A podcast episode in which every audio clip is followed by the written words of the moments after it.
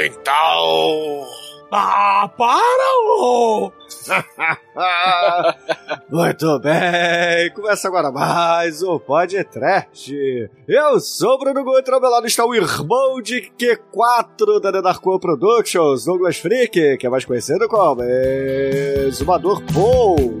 Irmão gêmeo? Vambora! I'm saying all the things that I know you like. Gêmeos good conversation. Agora handle os gêmeos right. You know what I mean. I took you to an artistic caravan. Then to a suggestive hanging. There's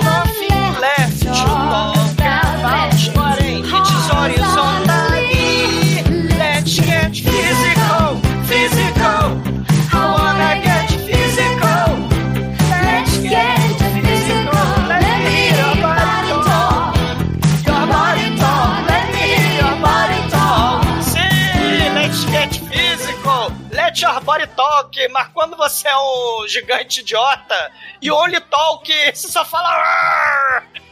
Let's get physical no podcast com Hans and Franz and we are going to pump you up. Não é? É, Douglas, eu já comecei aqui a minha série de treinamentos do Wii Fit pra ficar igualzinho aos irmãos Conan, mas é, não adianta só você treinar um Conan pra te derrotar. Na verdade, por que você vai treinar apenas um Conan pra te derrotar quando você pode treinar dois Conans pra te derrotar? Agora, Demetrius, aquela aquela pergunta que não quer calar. Você já usou o fio dental masculino ou não? Não, Manel, nem nas minhas piores fantasias isso aconteceu. Porém, hoje teremos a estreia mundial dos primeiros adolescentes de Netflix, não é não, Almighty? Shinkoio, devolve minha cara, Shinkoio. Que é isso, cara? Ó, coisa, cara. Cara mesmo, devolve minha cara. Ó, só queria dizer que o tratamento aí de. Tratamento não, né? O treino que o Manel tá fazendo tá funcionando, porque ele tá com um peitoral delícia. Ginecomastia aí, besuntada no óleo. É assim que a gente gosta, esses homens peitudos. Porra, é desconfortável você ver um filme que os caras são mais peitudos que as mulheres. E tem muita teta nesse filme, hein? Puta que pariu. Poderia ter mais, hein? Poderia ter mais, hein? Porra. Eu estou vendo dobrado? Ou são mais dois filhos seus, Edson? Deus o livre alimentar esses dois gigantes, velho. Olha, eu, eu senti falta de tocar o tema de carrossel no começo do filme. Os saltibanco trapalhões também, né? Fazia o Polidórios, né? Du, du, du, du, embarque nesse carrossel. Encantadas. Pois é, meus caros amigos e ouvintes, estamos aqui reunidos para bater um papo sobre o The Barbarians, filme Golden Globus que foi dirigido pelo Rogério Deodato em 1987. Mas antes que o exumador saia desta gravação para escolher se ele quer a espada ou o machado para quebrar aquele gelo, vamos começar esse podcast. Vamos, vamos, vamos. Se, se um gêmeo é Rutinha e o outro gêmeo é Raquel, quem é que é o Tonho da Lua? Será que alguém vai comer alguém nesse filme? Hum, Agronopolos, você é um animal. td1p.com. Suas definições de trash foram atualizadas.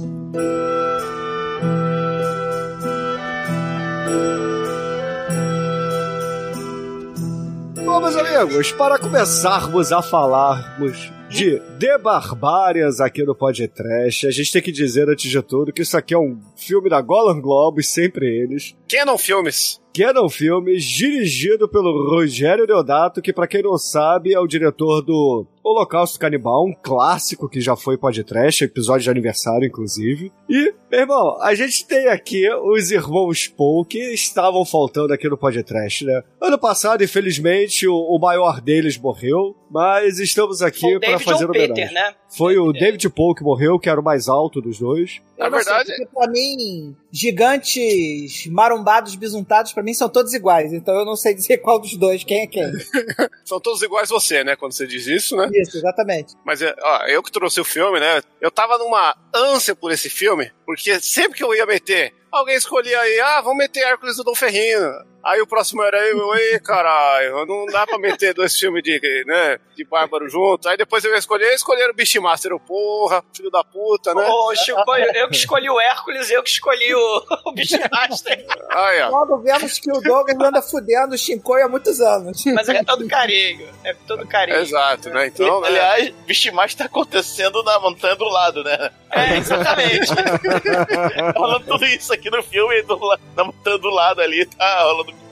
E na outra montanha o Yor. Yor's World! Né? Ah, os é três são- Itália, né? Os três são da mesma época, né? Tudo É, entre é, 86 e 87, né? É, o Barbarian Crazy, né? Da mesma maneira que a gente teve o, o Ninja Crazy, né? A gente também teve o Barbarian Crazy, né? Que vindo aí na esteira do nosso queridíssimo Conan, o Bárbaro, né? A estreia de nosso queridíssimo Arnold Schwarzenegger no cinema, né? Galera da Golden Globes não podia ficar de fora desse novo filão, né? Do marombado bisuntado pagando de bárbaro. É, a- ainda mais quando você vai lá no campeonato de bodybuilding, né? E tem irmãos gêmeos idênticos marombados. Dose dupla. Porra, os caras parecem um pote Não, de frango do só. KFC, mano. Não- essa sua informação, Chico, não tá correta porque os irmãos Poe, eles não participavam de eventos de bodybuilding. Eles Ah, eram sim. amadores, cara. Eles faziam por esporte e porque Ah, que- curtiam. É, Era tipo, não, eles não competiam, era tudo natural, né, cara? Eles nasceram. É igual, é igual no filme, né? Remédio de cavalo é natural, é o, o anabolizante É, da era- treva. Era.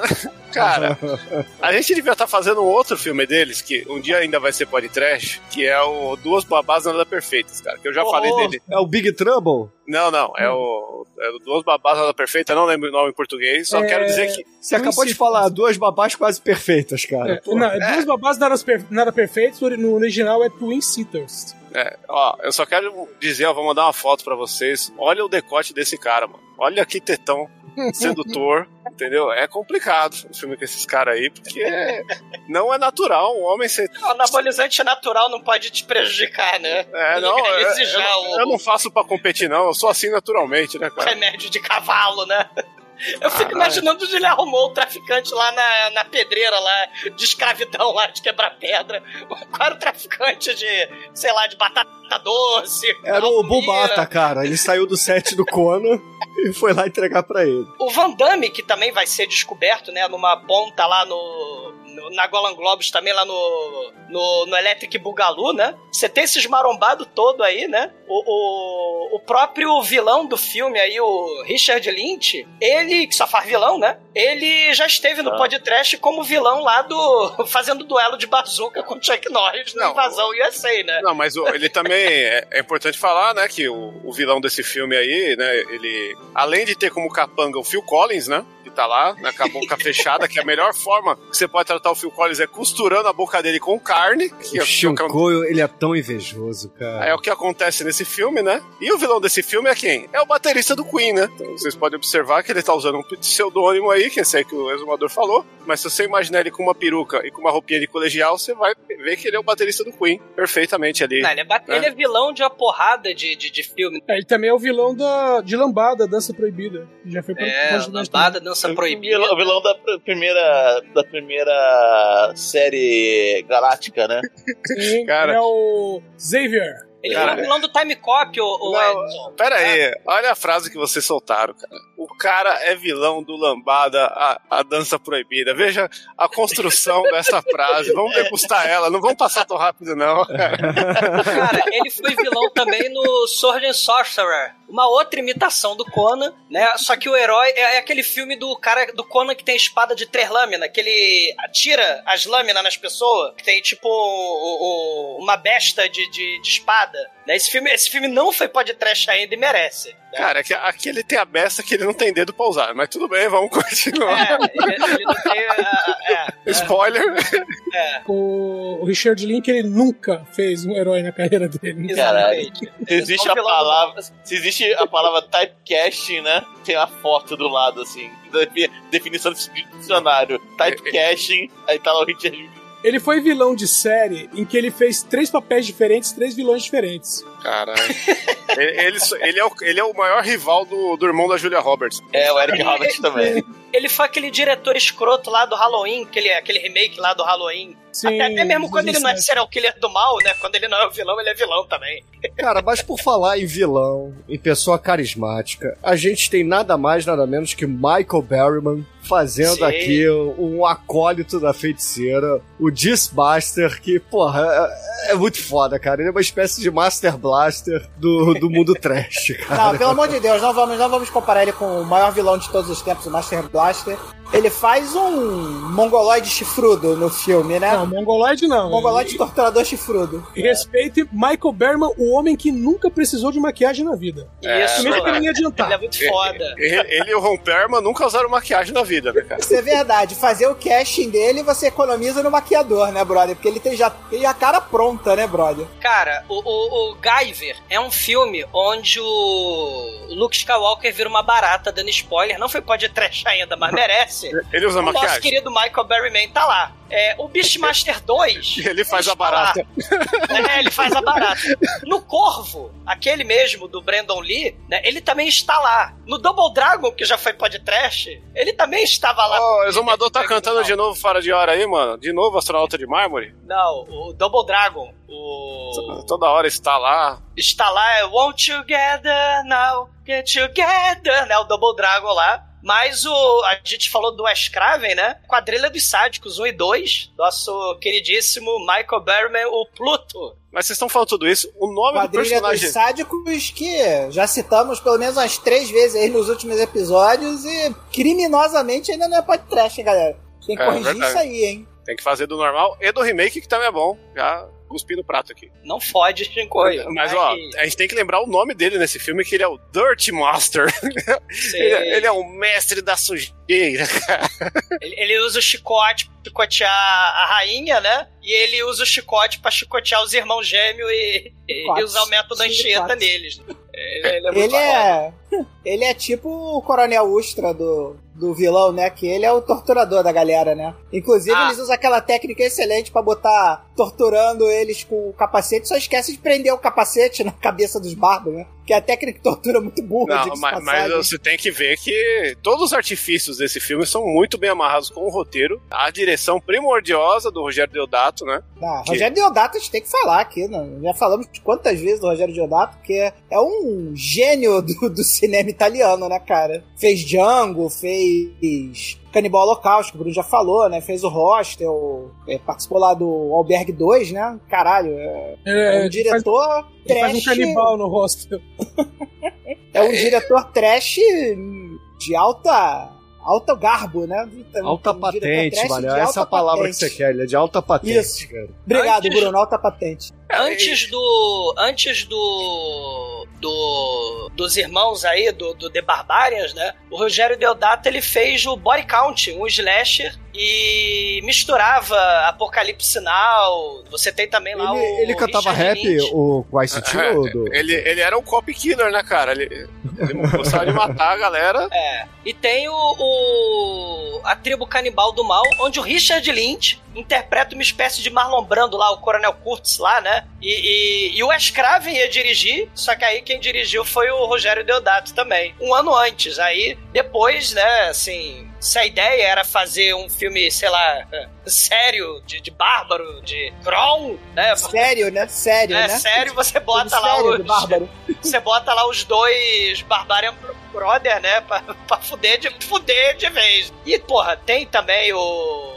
O George Eastman, que ele faz uma ponta nesse, nesse filme, né? O George Eastman, ele é o cara da, do Falcão, campeão dos campeões aí, ele é o cara da, das armas lá do bordel, né? O bordel Deathstalker, né? Que não foi Porra, podcast, esse é o, é o maluco do Satiricon, cara. Porra. do Satiricon, né? Do, do Baba Yaga, que a gente já citou Baba em algum momento Yaga, aí. exata. Né, o- Porra, ele, do, ele é o do Antropófagos, do- cara. Ele é, ele é o serial killer do antropófago, exatamente, né? E, cara, né, o George Eastman, ele tá porrada de filme. Do Mário Bava, do Humberto Lenzi. A gente já fez o podcast lá do, do Hands of Steel que cai helicóptero e morreu o ator, né? Ele não morreu, não. Mas teve aquele podcast lá das mãos de aço. Não do... Não do... do nosso amigo Kerouac. David, é, não, não o David Carradine, né, que também teve um, um filme de mão de aço, né, e ele usa mão Mas de quem aço. é o David fazer- Carradine, o exumador? Eu não sei quem Ele é. usou a mão de aço pra... Fazer um processo É. masturbatório? É, só que aí ele faleceu. Mas não logrou o, o, o George Eastman, ele já teve no podcast antes, nesse Hands of Steel, que o helicóptero caiu, matou ator. Já teve no Guerreiros do Bronx. E já teve no The New Barbarians, que a gente fez lá com o Fred Williamson. O- Acho que foi o Demetrius que escolheu essa porra. Que o Fred Williamson ele usava uma besta explosiva.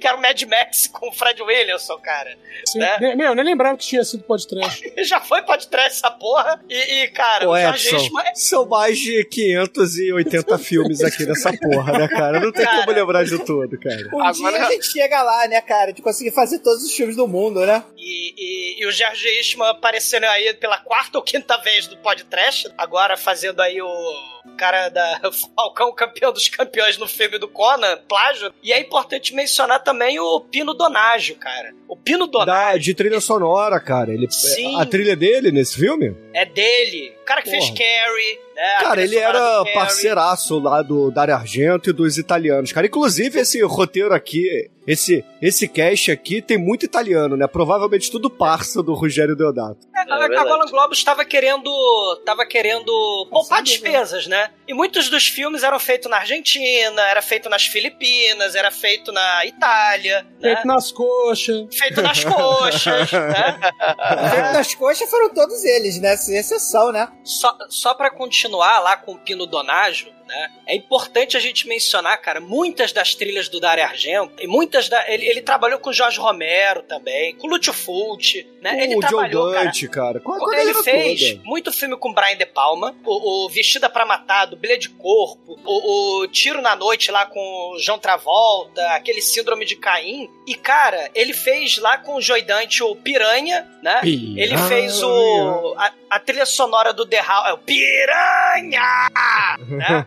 É, é, ele fez o The Howling, o primeiro, né, do, do, do lobisomem. Mas o o que Sick presta é o segundo, porra. O The Howl bom é o dois. É, sei. Ele fez o, o remake do plágio lá da Carrie, lá o Patrick, filme da Austrália. Patrick que tem lá o tetraplégico telepata, que é um plágio da Carrie. Tem um remake de 2013 e ele faz também. E, e além, assim, dos que foi podcast, ele fez a trilha do Carrie, ele fez a trilha do Hércules, que a gente já fez, né? E a continuação, As Aventuras no Hércules. Então, assim, o, o, o Pino Donaggio, ele, cara, é foda. E é importante a gente mencionar que a Gola Globes contratou ele também, né? Pra fazer esse- esses filmes. O Masters of Universe, se eu não tô enganado, também é da Golan Globes, né? É da Golan Globes é do, ou é do É da Gola É Gola porra. É. Canon, é, é da. Canon, né? Que destruiu o estúdio. É, é, é um dos últimos filmes, assim, produção Itália Golan Globus, porque vai, vai destruir os estúdios. E, e- mas ainda nesse período dos irmãos Barbária, né? A gente ainda tem o, a Itália, né? Como cenário fundamental e a equipe como elemento fundamental dos filmes da Canon, da Golan Globus. Mas, né? ô Exumador, eu só quero saber uma coisa, cara. Quem é o autor dos props e dos efeitos especiais, cara? Eu quero muito saber quem fez o minhocão desse filme. Minhocão não, cara. É o Dragoroca. cara, o cara que cuidou dos props, ele tá. Foi o primeiro filme dele e ele foi o, o glorioso lobisomem desse filme, né? O inesquecível lobisomem, né? Desse filme que é decapitado e tem a cena inesquecível, né? Do, do lobisomem decapitado. É o lobisomem mais Uma anticlímax da história do cinema, né, cara? Uma participação curta, porém honrosa, né?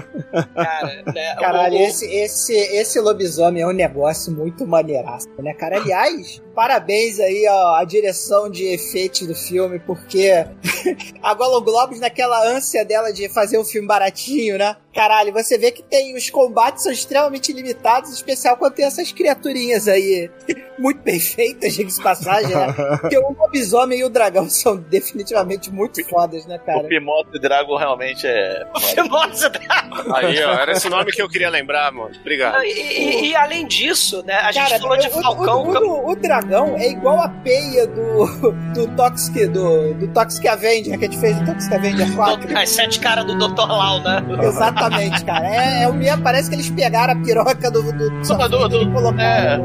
É, é, exu- exumador top, cara. Demetrius morra.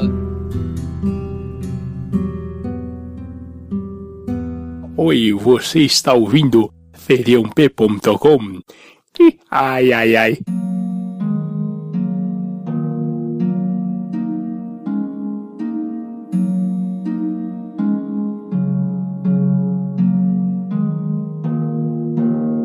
Filme começa ali com uma paisagem bonita ou não, não sei se aquilo é bonito ou não. E aí, né, o nosso querido narrador começa a descrever que aquilo é um mundo de fantasia e aventura, onde ali é Roberto tudo... Carreiro Old. É, praticamente.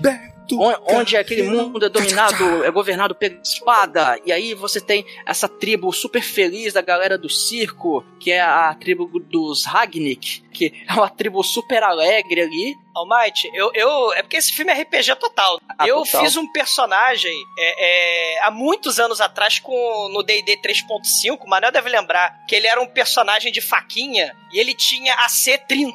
Ele era impossível de ser atingido, né? Ele era de um circo, ele era acrobata. Eu fiz esse personagem e o Manel ficava puto, ele só me acertava tirando 20 na porra do dado. Né?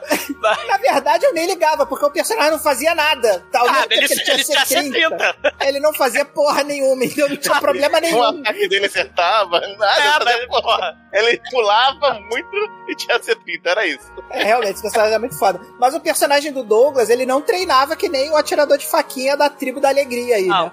Porque o atirador de facas da tribo da alegria, enquanto a tribo singra pelo mundo de fantasia bem descrito pelo narrador aí, como o, o, o Almighty falou, o cara me prende uma mulher atrás da carroça, a carroça vai balançando e o cara vai arremessando faca na carroça balançando e a mulher vai Tatuam o pescoço das pessoas com a carroça em movimento. A carroça vai balançando. Cara, eles tatuando. fazem tudo com a carroça em movimento. É Por isso que eles são fodas. Cara, mas arremessar a Eles faca na mulher, né? carroça como movimento, né? Arremessar a faca na mulher com a carroça balançando é muita sacanagem com aquela mulher, coitada. A tribo da alegria, né? Ela é a tribo da alegria porque ela tem o poderoso rubi, né? A- o, o rubi do ventre, né? Que é, segundo eles contam lá na, na história, né? né, O narrador também conta, né? Que o rei da, dessa tribo aí, dos Ragnarok aí, eles trocaram uma quantidade absurda de ouro, né? Por esse rubi que tem o poder mágico da alegria, da canção, de tudo que é bom, tudo que é Bem bonito, o né? mal. É. Poder Isso. de porra nenhuma, né? Porque não faz nada esse Rubi.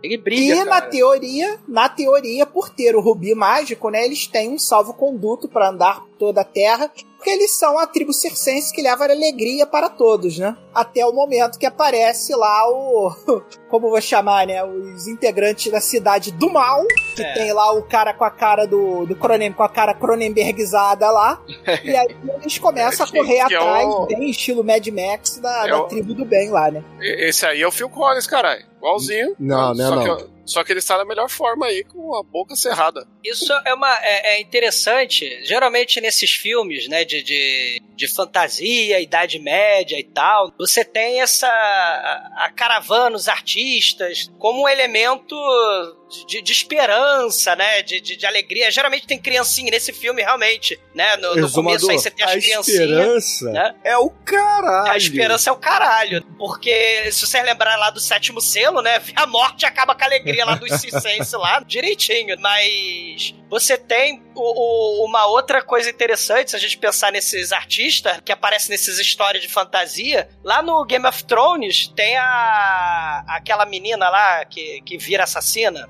Ela, É, ela participa. É, a- a- ela, ela é a, a protagonista, né? Lá que vai pro, pra Davos, né? Ela. Arya, Arya Stark. É a área, ela vai lá pra gangue lá do- dos artistas circense e tem umas inversão de clichê maneira lá, né? Mas nesse filme, a gente tem um pouquinho desse clichê de que o bem vence o mal, as criancinhas são a esperança do mundo, né? Eles vão trazer alegria. Tem também Não, não. o. Você leu o filme errado. As crianças são a esperança do mundo. Se elas crescerem com 15 anos, virarem os bombados gigantes É, que matam todo mundo com um soco. então, por falar em crianças, né, as esperanças do mundo que ficam bombadas, nessa trupe aí de circenses, nós temos três órfãos que foram recolhidos e sofreram maus tratos infantis porque foram tatuados no pescoço de cara. São dois, dois garotos gêmeos. carroça, da carroça em movimento. Da carroça em movimento, diga-se de passagem, bem lembrado, Manel. E são dois garotos gêmeos, né? Dois meninos e uma menina. É o Kuchek, o Gor, que é um nome muito foda, e a cara. E aí, a cena, pra vocês que não viram o filme, né? Acho que com certeza vão assistir depois desse podcast, né? Tenho certeza todos os ouvintes do podcast vão assistir Os Bárbaros depois de assistir, porque o filme é muito bom. Eu não assisti, mas todas as filhas do Edinho assistiram e falaram que é muito bom. E a gente vê aí que a cena é muito chupação de Mad Max. Muito. É um Mad Max escrachado a parada, né? Porque essa tribo do mal aí, que aparece com o Phil Collins Cronenbergizado, né? Ó, Phil Vai Collins lá. vai lá tentar capturar a caravana dos, dos circenses, né? Porque eles descobrem que eles têm o rubi mágico, né? É, na verdade, eles não descobrem. Todo mundo sabe que eles têm o rubi mágico porque o rubi é o passe pra eles. O rubi só serve pra isso, pra eles abrirem Eles os portões. foda. Ele- Eles são foda, porque a caravana aparentemente é o bem vence o mal, é toda pacífica. Quando chega os caras Mad Max do mal, a caravana saca uma besta, saca uma balestra de 7 metros. A caravana, ela, ela tá mostrando que ela concentra toda a cor, a alegria e música do mundo. É o cuspidor Mostrando- de fogo que taca fogo na cara do- dos incautos. Não, mas é exatamente por isso, né? Isso, isso tudo é uma. É uma. Como é que fala? É uma leitura que a gente dá pra fazer, né? Não, só Porque faltou se- subir a, a, a música lá, a Era de Aquário, né? Porque puta que pariu, porque essa caravana aí podia ter a trilha sonora, né? Ah, Cara, o meu blancos personagem- ali. O meu personagem preferido da caravana é o arremessador de faquinha, né? Porque quando os, os Mad Max estão chegando lá, os Cronenberg estão chegando pra matar o, os caras, né? Ele mostra que ele não é arremessador de faquinha com truque, não. Porque ele já mata uns quatro arremessando a faquinha. O cara do bem e do mal, do bem, espanto temporal. E o- e o Ele já maluco- mata uns quatro na faquinha, né? E o maluco soltando fire breath lá, cara, porra, o maluco ele taca cospe fogo. fogo. dos outros. Porra, isso é muito foda. Homem forte batendo com o alter, pô. É, E a gente, malabar. a gente esqueceu de um personagem importantíssimo, né? Que é o Pavão, o nosso queridíssimo feiticeiro que joga bola de cristal, a bola de cristal explode, né, cara? Que tem o feiticeiro esquisitão lá, casado com a gostosa, né? É o Nino do Castelo Ratimbum, velho. Não, Isso cara, é o Ednardo, esse- cara. É é o Ednardo. Esse, esse personagem, o Ednardo, que é muito parecido com o Ednardo, inclusive. Seja ele- por ser pavão, seja por fisicamente. É, mas ele ele fez um daqueles personagens monges esquisitos lá do Nome da Rosa, que também tem essa coisa da inocência, o molequinho lá, que era o, o Christian fez lá Slater. o, o Christian Slater, né? Que era o pupilo lá do Sean Connery, que falava cheio, né? O monge. Era o Sean Connery. Ele era um daqueles monges bizarros lá do Nome da Rosa, né? E ele tem a cara esquisita mesmo, né? E ele fez a porrada de, de slasher, né? De filme Cara, de olha policial só, italiano. cara esquisita a gente tem aí mais à frente o nosso querido Barryman. Então, porra, esse cara aí passa tranquilo, entendeu? Aquela, a Emma Thompson lá, que fez o filme lá do Harry Potter, que taca a bola de cristal explosiva também nas coisas do mal lá, né, no, no Harry Potter, né, a Emma Thompson imita esse cara claramente, né, que ele taca as bolas de cristal que explode. A, É, a- ele é o Garibaldo e o nosso querido Bernie é o, é o Cookie Monster, né, cara? É, a, a, a rainha, né, a gente acabou não falando da rainha, a rainha canária, Canari, Canário. é, a rainha canária, ela tá com um lindo modelito de papel, papel alumínio, né, papel, Papel celofane celofane. colorido. Papel celofane colorido. E ela tem um capacete barra coroa de maluco, né? Que bota papel alumínio na cabeça. É um escorredor de macarrão pintado de dourado. Sei. E ela tem um amigo dela que usa um, uma linda, um lindo, uma linda echarpe, uma linda capa rosa, de plumas e paetês cor-de-rosa, que é o Grey Shaft. Olha aí os nomes, né, deles. Que esse cara, ele é o Benito Stefanelli, fazendo ponta nesse filme. Ele tá lá na trilogia dos dólares do Sérgio Leone. E, e- e- e o Rogério Deodato não tá nem aí pra ele, ele já velhinho, pula da carroça, e o cara pula da carroça com, sei lá, 50 anos de idade. Ele rola a carroça, né? Porque a rainha Porra, manda peraí, ele peraí, fugir peraí. do zumbi, né? Pera aí, 50 anos de idade pra você é velho, Douglas? Aonde, cara? Não fode, cara. Ô, ô, Douglas, me respeita, é só isso que eu tenho a dizer. É verdade. Cara, ele, ele pula, ele rola, ele tinha mais de 50 anos, né? Ele, ele, ele, ele pega o Rubi, né? Ela tira dos peitos, assim, a canária, a rainha canária tira dos peitos o Rubi, né? Leva o Rubi embora, leva ele pra caverna do dragão, né? Olha a caverna do dragão. Não, ela, aí, né? não, ela tem uma frase que ela fala, esconda, aí o cara fala, mas onde? Ela, você sabe onde. Opa, peraí! Opa, Pelo amor Batman. de Deus, eu vou esconder isso aonde? Peraí! Pula da carroça, enfia isso no cu. Ele, ah, meu Deus! Cara, parece Rick and Morty, né? Esconde aí na sua cavidade anal e pula da carroça. Mas, mas, mas, faz isso aí, faz isso por mim. A única cena dele, ele deve ter a pequena, minúscula, porém importantíssima participação, né? Ele corre, ele pula da, da, da carroça com 60 anos de idade, pronto, né? Mais 50. Não. Com 60 anos de idade, ele rola da carroça, com suas plumas e paetês, ele enfia o rubi no cu e sai correndo até a caverna do dragão, passando pelo salão dos ossos, passando pelo Tiamat, olha aí. E, e, e aí ele tem a, a sua única, mas importantíssima cena lá do ator que fez um monte de filme do Sérgio Leone. E. Ele fez o por um punhado de dólares e por um pequeno rubi na É. cavidade não. Por um ele sempre foi no cu. É. Ma- Mas eles. Cara, a, a Pacífica Caravana da Alegria, os saltimbancos trapalhões da alegria, enfiam a porrada no, no, no, no, no Phil Collins, Phil Collins é vacilo, cara. Phil Collins, mano. E o Phil Collins, ó, tem, uma, tem um negócio que você pode ler aí, Bruno. Signo do filme, Momento Cinecast. Porque a gente vê o quê? A, a quadrilha do Saltimbanco representava a alegria daquele mundo, a música, né? A dança, as cores. E o inimigo deles é quem? O Phil Collins, cara. Não, mas é porque o Phil Collins, ele representa o sexo. E quem é que tem o harém? Quem é que Ele- tem as tetas de fora? É, é o, é o, o Roger Daltrey.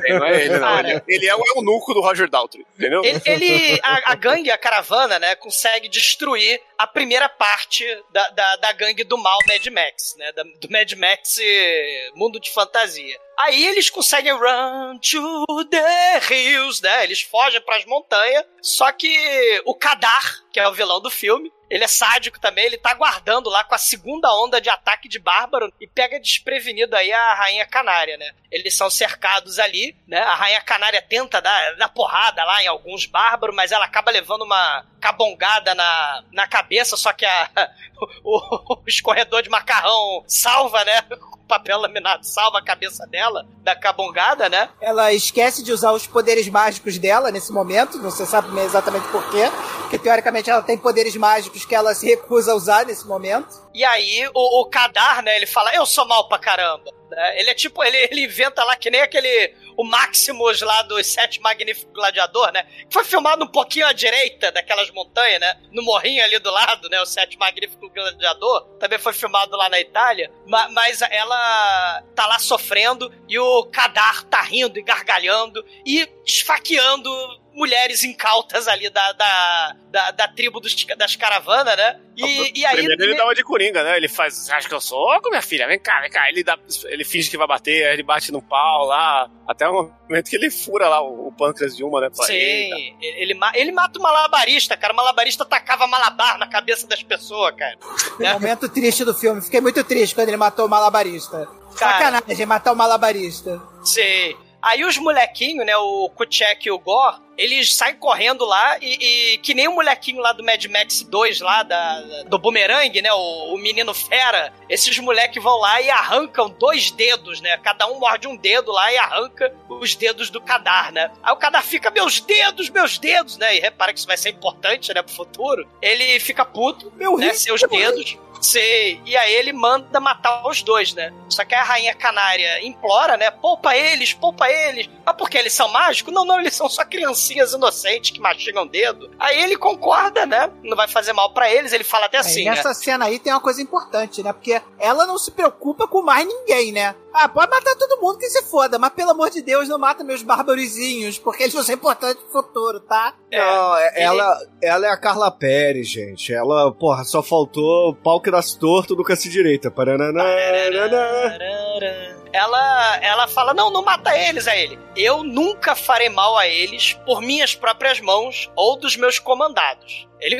ele promete. Ele nunca vai matar essas crianças pelas mãos dele. Então, vamos para a minha cidade do mal. Aí eles vão, cara, eles vão pra cidade do mal, onde tem os piores seguranças capangas do universo, porque tá todo mundo bêbado, dormindo, fudendo, né? Não tem ninguém. Todo mundo que tá lá na guarita, tá todo mundo Mas bêbado, você acha que é drogado. como, cara? Uma, uma cidade do mal de, de bárbaros que pilham e destroem tudo, cara. São piratas É a porra. Mordor, é a, Mo- é a Mordor lá do, do Frank Ghost Hollywood, Tá, né? tá bem representado. Relax. Mas a parada mais foda aí é, é o altar. É o trono do nosso Lorde e Senhor do Mal, cara. Isso é uma parada muito foda, cara. A Golan O Globes trono. gastou 90% do, Cara, do não. orçamento do filme pra fazer essa Não é merda. altar, pô. Maluco, olha Não é só, eu, olha só, por favor. Eu tive um personagem de RPG que era necromântico. Eu levantava quatro zumbis, e aí eu comprei a liteira. E aí eu entrava nas cidades de liteira carregado por quatro zumbis. Quando eu vi o altar dele carregado pelos. Eu falei, caralho, meu próximo personagem de RPG tem que ter um altar desse, cara. Ele tem que ter um trono desse, cara. Não, é o um trono desse trono, cara, cara. é muito foda. então, cara, é um muito trono em foda, cima de cara. um altar, Shinkoio. A parada não. é só um trono, não é só É, uma não. liteira.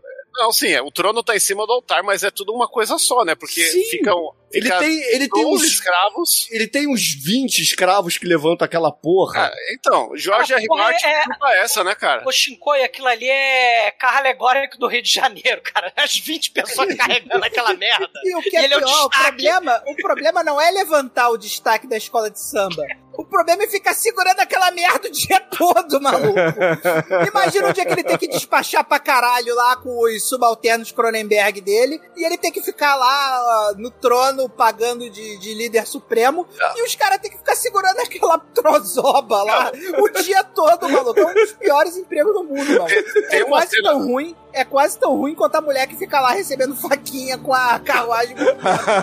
Não, tem uma cena mais pra frente que ele vai estar com isso na floresta, né? A gente ainda chega lá. Cara, a canária é levada pro harém do Kadar. E aí a rainha vai pra sua jaula especial. Aí chega a China, que é a feiticeira bruxa do mal, bruxa maligna, E no Aranha ela descobre que o nome completo dele é Kadar uma bimbada. Kadar uma bimbada. É. Mas aí ela pega os dois dedos que foram arrancados pelas crianças malditas, não ganharam doce do Cosme Damião, viu? Fica comendo a mão das pessoas. Aí ele vai lá, né, e, e fala assim: o que a gente vai fazer com essas crianças do mal? Aí ela, deixa comigo. Aí ela pega os dedos, olha pras crianças malditas, né? E beribecan catabanda, beribecan catabanda. Aí ela taca fogo com suas mãos mágicas. Cara, o E- momento. o Não, é- ela casta um bruxa web ali, Kilza, cara.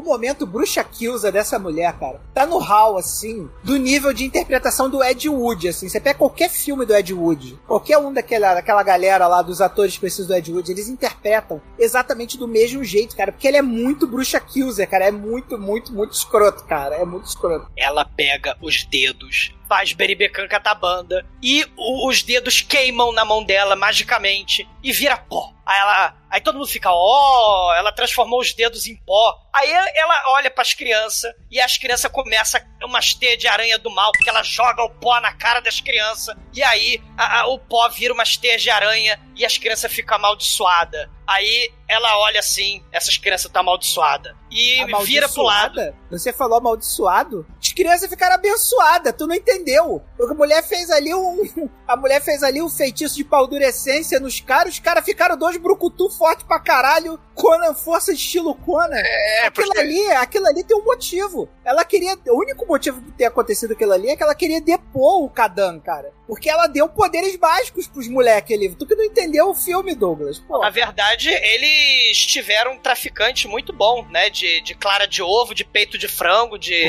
de remédio de Não, cavalo, né? É, é que Porque na hora o que ela custo pega. o- mensal de escravo, né? É de milhares de dólares, né? Além do óleo de besuntar, né?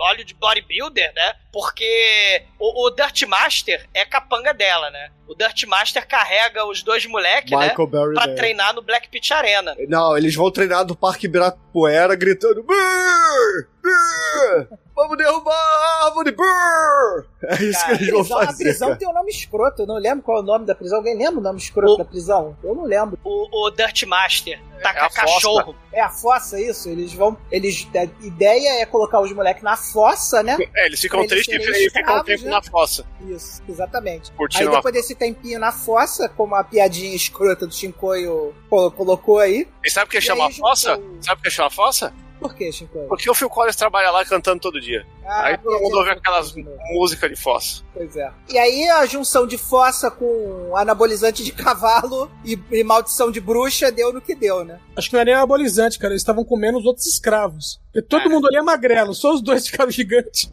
Sei. Mas a parada que a gente tem que dizer é o seguinte: enquanto eles, crianças, estão sofrendo as torturas e etc., tem o treinamento do Michael Bergman, que ele pega sempre um, um acólito dele, né? Um, um guerreiro lá de. Sempre de elmo, né? Bota um cara de elmo de o metal popular pra. capanga, né, Bruno? É, o capanga, o, o capataz ali, né? Bota um de ca- capacete de cobre o outro de capacete de metal, sempre pra dar uma coça nos moleques. E aí, isso tudo pra, por mais de 10 anos, eles começarem a odiar. Olha. Olha o plano dos filhos da puta. Vamos fazer com que eles odeiem um gigante de capacete de metal ou de cobre. Porque daqui a 10 anos eles vão estar gigantes, a gente vai botar esses capacetes neles, vai dar arma pra cada um e vai mandar eles se matarem. Porque tem uma hora que o Kadar ele tá ali fazendo nheco-nheco com a nossa queridíssima rainha, e ele é interrompido porque chegou a hora do combate na Black Pit Arena da Força. Beleza, galera. Nosso plano, que a gente tá aqui há 15 anos planejando de fazer eles se odiarem, agora deu certo. Só se o senhor, seu Kadar, pode manter sua promessa, né? Que a promessa era que ele nem os capangas dele se matariam, mas em nenhum momento ele prometeu de que os irmãos não poderiam matar um ao outro, né? Então eles ficaram 15 anos nesse excelente plano, esse maravilhoso plano de filme italiano aí. E aí chegou a hora. É, chegou depois de 15 anos Netflix.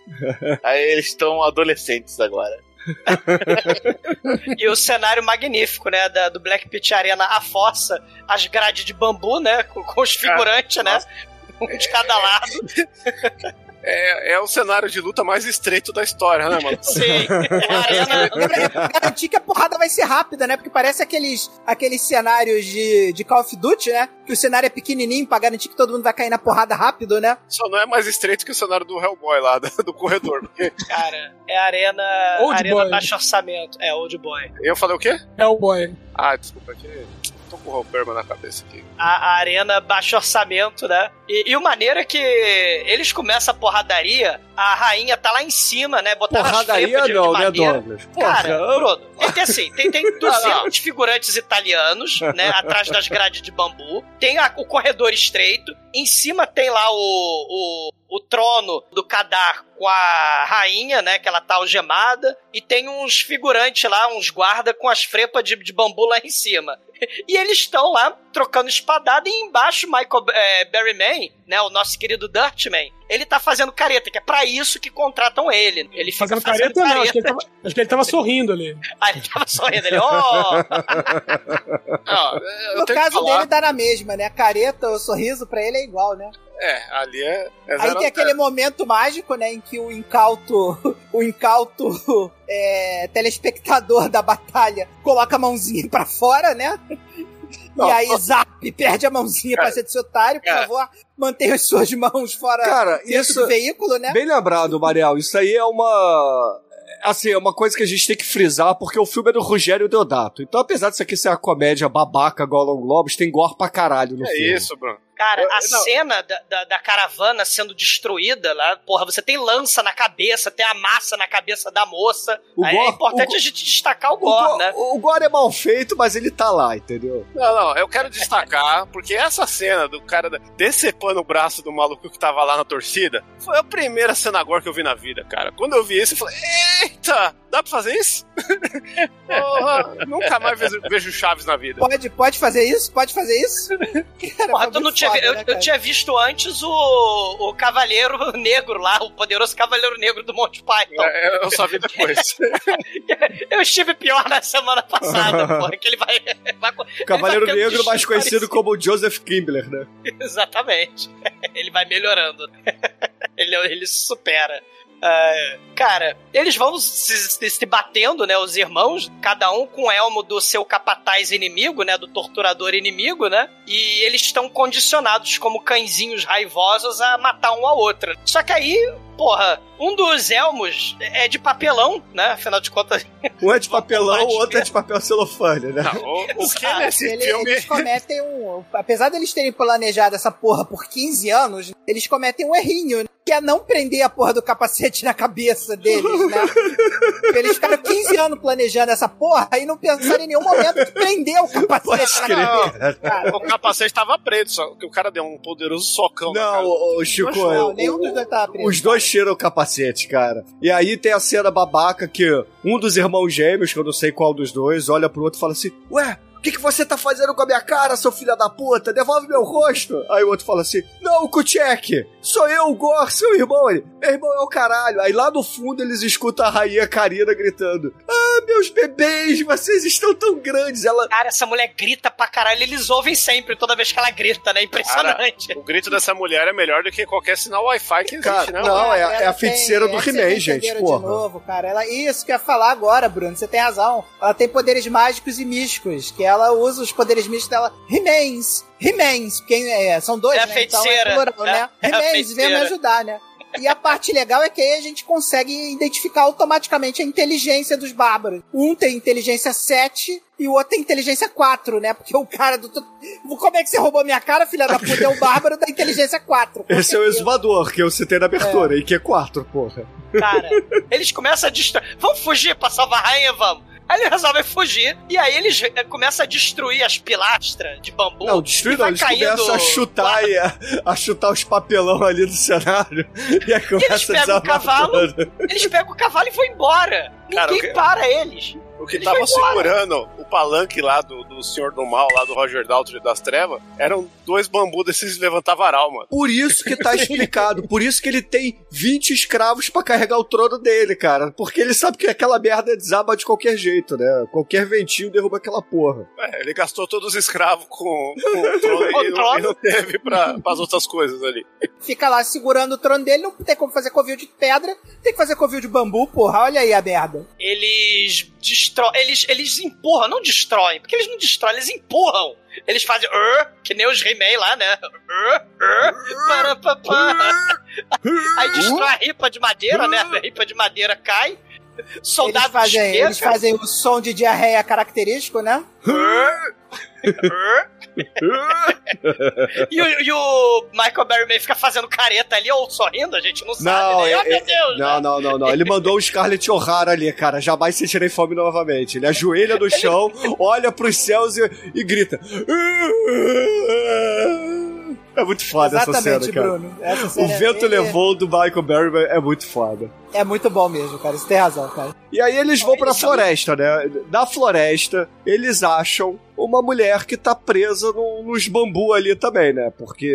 Por que não, né? Eles fogem e acham essa mulher que tá presa, que fala assim pra eles: e aí? Vocês vão me soltar, bonitões? Ô, ô, ô, tetudões, vem aqui, tetudões. Olha, vocês são gostosões, hein? Aí o, o, o Bárbaro de Q4 é, fica imitando um burro e manda uns beijinhos pra ela. É o que ele faz o filme inteiro, cara. Porra. Burro não, jumento, por favor. Aí, ó, o Manel conseguiu ver ele pelado aí na internet. Ah, porque Até nessa cena aí que eles vão encontrar aqueles não sabem ainda que eles esqueceram, né? Todo mundo se esqueceu estranhamente nesse momento, né? Que a gente vai falar mais na frente, mas tem um plot twist aí nesse momento. Eles já estão usando o fio dental masculino, né? Porque eles se aproximam dela usando o fio dental masculino. Você consegue ver claramente o, a- os glúteos dos poderosos He-Mans aí. E ela fala, uh, nossa, olha que bonitões, né? E a gente tem aí um momento Leia Organa, né? Cara, é muito close no- no- nos muque, nas pernas, na bunda deles, né, cara? Esse filme, até se você vê na TV de tubo, ele é alta definição, né? Imagina quantos litros de óleo não usaram pra apresentar esses dois, né? Exato. Eles ficam tristes porque eles acham as carroças da tribo deles que foram destruídas pelo Kadar, né? Tribo, ela sofreu um poderoso e terrível castigo de filmes de Sword and Sandal, né? Dos anos 80, costumam deixar as pessoas isoladas num morrinho, né? No caso, a tribo foi isolada na floresta do lado da cidade de Kadar. E aí a tribo, né, não foi escravizada, a tribo não foi acorrentada, não foi enjaulada, assassinada, foi deixada para morrer ali pra pensar, né? Fez coisa errada, ficar ali Pensar no que fez, né? Ficar olhando, É. olhando no pro canto da floresta e ficar pensando no que fez, né? Vi- Viver com humilhação é a pior coisa do que É. escravidão. É o E, sete e o e mais importante, nesse tempo todo, 10, 15, 20 anos, ele- a tribo não envelheceu um ano. Não, ninguém envelheceu, a, a, a, a rainha Karina não envelheceu, ninguém envelheceu, só os. os o, o Gor e o Kushek é que envelheceram. E a cara? né? Mas vocês sabem por que disso, né? Vocês entenderam as nuances do filme, né? Existe nuance nesse filme? Existe. Eles a são nuance, eles só eles envelheceram. Na verdade, o tempo que passou aí foi uns três meses. Não, eles só não. esse tempo todo porque a filha da puta da bruxa malévola lá jogou uma maldição neles. Não, não, a cara, a cara era criança também. A cara era criança. não. também. Não, não. O lance é que eles eram detentores da alegria, da magia e da cor daquele mundo. Por isso que eles conseguem ser jovens para sempre. Porra, a bruxa taca lá o web. Pra que, que você viu aquele web lá que ela tacou neles? Pra envelhecer eles, caralho. Eles envelhecem na Não, taxa. não, Manel, a cara, mais a rápido, cara eles vão não. morrer muito mais rápido. cara. Não, a cara Não, mas não. tem a, a- é, a tem a cara- menina, a cara que também envelhece. É, E ela pô. não tá lá. Na verdade, eles não envelhecem, essa tribo não envelhece porque eles são comediantes igual o elenco do Chaves, entendeu? Então eles Ah. são crianças. Já são velhos, né? Eles não envelhecem por causa da porra do orçamento do filme, bicho. É porque. Ô, ô, ô, Mike. Caralho, o Mike viu do nada, putaço. Ô, Mike. O Almighty deu Arise agora só pra jogar o caos. Ô, Mike, além de não envelhecer, eles também não trocaram nem de roupa nem de maquiagem. né? Rapaz, deve estar um futum aqui Cara, lá. a parte deles foi tudo gravado num dia só, pelo jeito. Deve ser. O, o maneiro é que não passou tanto tempo assim porque o anãozinho não morreu, né? O anãozinho tá lá só pra encher o saco. Mas eles vão. Cara, é, tem um anão palhaço nesse filme. Temos que só frisar isso, né? Porque a gente já teve um filme com, com o anão é, mímico, né? Com o nosso querido Robbie Williams lá, mas é, anão palhaço aí, ó. Check. Um ponto já, hein? Cara, o, o Ibar, que é esse clérigo vidente cigano da bola de cristal, não reconhece o, o Gor e o Kushek. E fala, seus gordos horríveis, né? Ele chama ele de gordo horrível. né? Também, né? Pra ele, qualquer um é gordo. É, é, cara, um louva-a-Deus é gordo, né? O- ele fala, pegue ele, ele- Cara, me lembrou muito Piquitos Curto. Não, não. Cara é a Pegue- menina. É, cara é a menina. Ele pega assim, peguem esses dois gordos e enforquem eles na árvore da vergonha. Aí vão pra árvore, vão pra cena muito foda. Cara, Mas o bárbaro o de Conan um inteligência no Conan 4.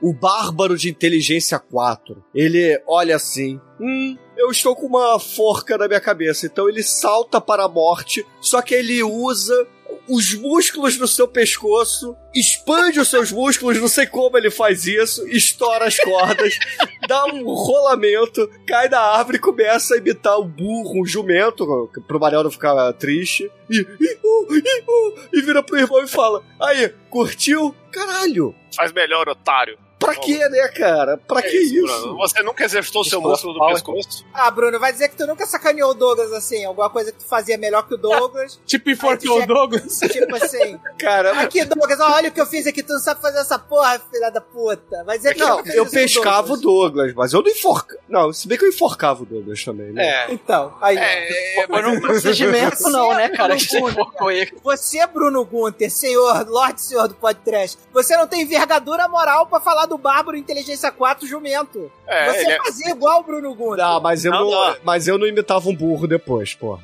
Ah, vocês estão zoando os bárbaros que eles são burros, mas eles são mais inteligentes que o David Carradine. É porque senão acabou eles preso também o, o Shinkoio. É verdade. Cara, mas é, também a gente precisa relativizar isso porque o Ibar, né, que é o cara da bola de cristal, tacou uma rede dos Ewoks que prendeu eles. Porque é importante dizer que toda a rede lá de Kadar, todos os caras do mal lá, escravizaram eles por anos, né? Eles fogem com a frepa de bambu lá, destruindo lá a arena. Mas o, o cara da bola de cristal deixou estrategicamente preparado uma rede dos Ewoks, né? Sendo que eles estão lá pensando de castigo lá no morrinho da floresta. Ele taca a rede dos nos Ewok nos irmãos, né?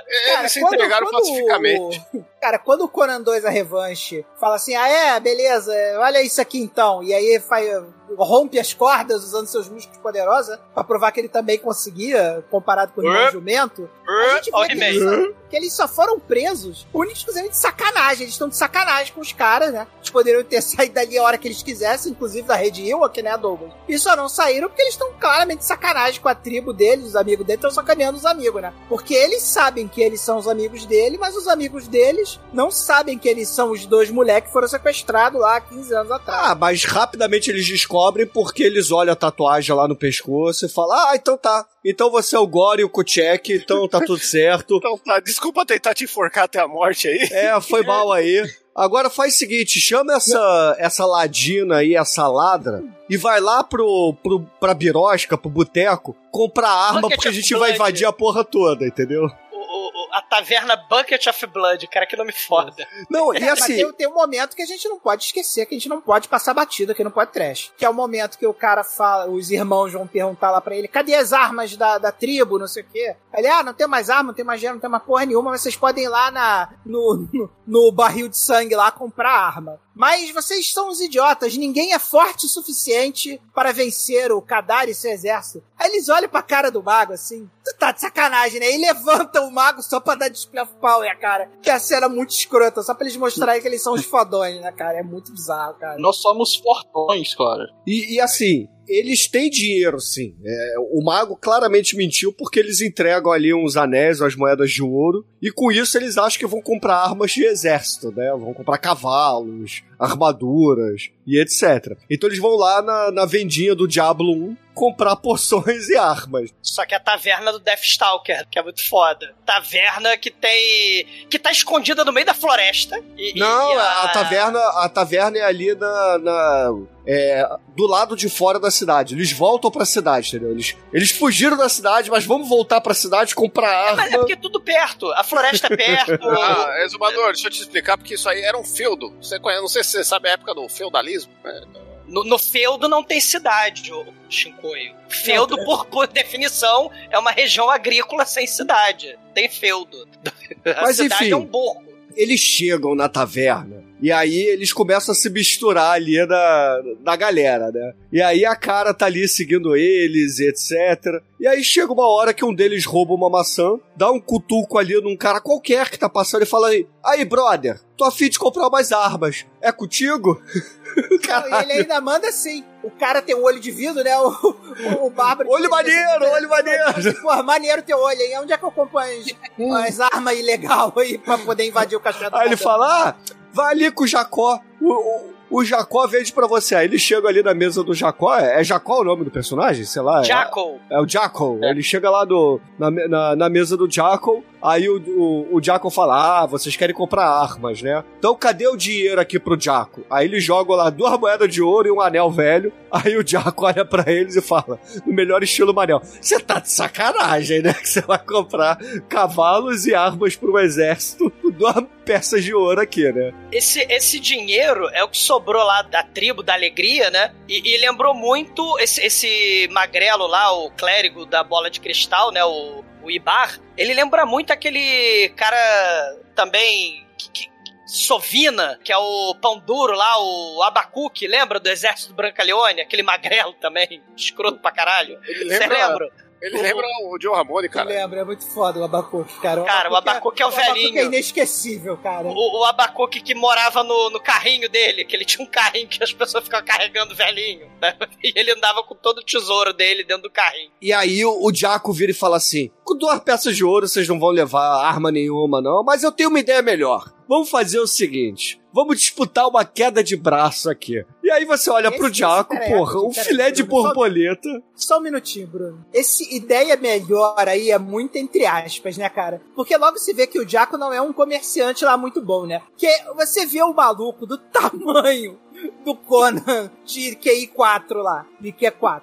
Aí você olha pra aquele cara bisuntado no óleo e tu fala, meu irmão, vamos bater uma queda de braço? Maluco, tu não é lá o melhor comerciante do Então, mundo, né, cara? Que ideia Ele, imbecil, ele né? tava achando que, porra, os bárbaros iam ser inteligentes. O erro dele foi esse, Manel, não foi o físico. Porque qual foi a parada? Ele falou assim, ó, se vocês ganharem, vocês levam as armas. Mas se eu ganhar, eu fico com a mulher, com a cara. Que a gente não sabe que é a cara ainda, mas é a cara. Já dando spoiler. e Ó, aí. que surpresa! Ó, que surpresa. Porra, filme Golan Globos, ouvinte. Vocês Desculpa. tão- tão- filme- Dei spoiler. episódio- Porra. Você quebrou agora toda a minha, Porra. toda a minha, Ah, vou- vou- toda a minha leitura que eu ia fazer do filme Ah. agora que você deu spoiler. Porra. Mas vocês têm o episódio inteiro falando cara, cara, cara, já tava na cara. Que a cara da cara. E aí, ele, ô Mariel, ele, na, na verdade, ele achou que os bárbaros eram inteligentes iam ser intimidados ali, porque ele tá com todos os seus capangas, ele tá usando uma Sharp de uma cobra viva. No entanto, que quando eles vão ali começar a fazer a queda de braço, ele bota a cobra na mesa e a cobra começa a, a- a tentar a- Fazer cobrinha. fazer cobra. É, fazer a cobrinha, né? Fazer o que a cobra faz, né?